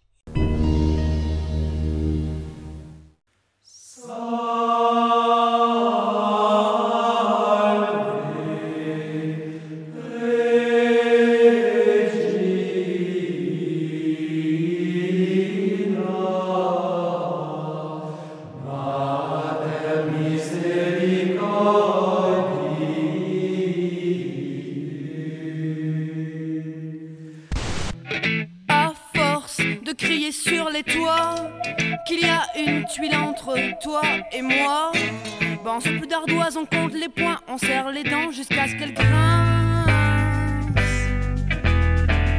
À force de crier sur les toits qu'il y a une tuile entre toi et moi. Quand ses parents ont crié au voleur, car j'avais pris le cœur de la fillette en fleurs. Moi j'ai repris la route, moi j'ai repris la blanche et belle grande route. Quand les gendarmes ont cessé de chercher, et moi de me cacher, lorsque tout fut calmé, moi j'ai repris la route. De toute façon, le chevalier de Provence, il faudrait déjà mettre la main dessus. Mais c'est le chevalier de Provence ou le chevalier gaulois, faut savoir. Mais c'est rien, c'est rien du tout, voilà, il n'existe pas. Ça dépend des sources, mais je crois bien que c'est un chevalier de Provence. Euh, très exactement, c'est Provençal le Gaulois. Bah non, c'est moi ça. Paysan, tu es, paysan, tu seras. On voudrait changer, on ne change pas. Paysan, tu es, on te tuera pas. S'il n'y a plus de blé, qui le plantera Paysan, tu es, paysan, tu seras. La chaleur, l'été, et l'hiver, le froid. Et l'énigme est terminée. Vous pouvez la réécouter autant de fois que vous le voulez en utilisant les timecodes de l'épisode. Surtout, n'oubliez pas d'aller remplir le formulaire présent dans le billet du podcast pour tenter de remporter un formidable goodie proxy jeu. Rendez-vous sur proxy avec un i-jeu avec un x.fr à la page de ces chroniques. Vous y trouverez également les noms et les références des extraits des énigmes. Vous avez jusqu'à mi-janvier 2024 pour me faire parvenir votre réponse. Quant à moi, je vous retrouverai dans deux mois avec une nouvelle énigme. Et d'ici là, jouez bien. Tout ce que j'avais à vous dire, maintenant, vous pouvez remettre votre messe. Tu remballes ton matos et tes gugus, ou bien je débarque et je te mets une grosse raclée. Hasta la vista, baby. Merci Cargo pour cette énigme. Alors moi j'ai pas trouvé hein, ça. euh, j'ai perdu mon mojo là, je trouve plus rien en ce moment. Alors, euh, je sais pas, je sais pas ce qui se passe, mais euh, c'est sûrement qu'elles sont trop difficiles les énigmes. Non, tu as trouvé toi? Oui, j'ai trouvé. Tu me mets, tu me mets la pression, tu vois la pression sociale. Ouais. Oui, j'ai Je trouvé. suis même médaille. T'as dit les- Je suis même médaille d'argent. En Médaille En d'argent. plus, les doigts dans le nez. Ah là là là là là là. Honnêtement, celui-là, il est pas trop Il difficile. est pas trop difficile. ouais. Ouais, je, je pense qu'il faut, à, à la deuxième écoute, tu vas trouver. Je veux pas mettre de pression, hein, parce que souvent quand Ouais. on dit, enfin, faut jamais dire ah c'est facile. Mais il y a quand même des indices forts. Il y a- des indices forts. Ouais, je vais essayer parce que je l'ai déjà écouté deux fois. c'est ça, c'est ça qui me Ah. fait peur. je suis désolée. bon après, je vais faire le montage, donc je l'écouterai une troisième fois. Donc ça, te- j'ai une chance en plus pour euh, pour trouver. Donc euh, Mais on n'est pas sur un jeu de niche. voilà. ok. Non, non, tu vas trouver. J'ai confiance en toi. Je, je vais le noter pour le mois prochain. Pour, euh, Ouais. pour euh, tu, tu nous diras si au final tu l'avais Ouais. trouvé à la troisième. J'ai- confiance en toi, Dédé. Ne me déçois pas. Ouais, ben, je vais je vais je vais travailler fort. euh.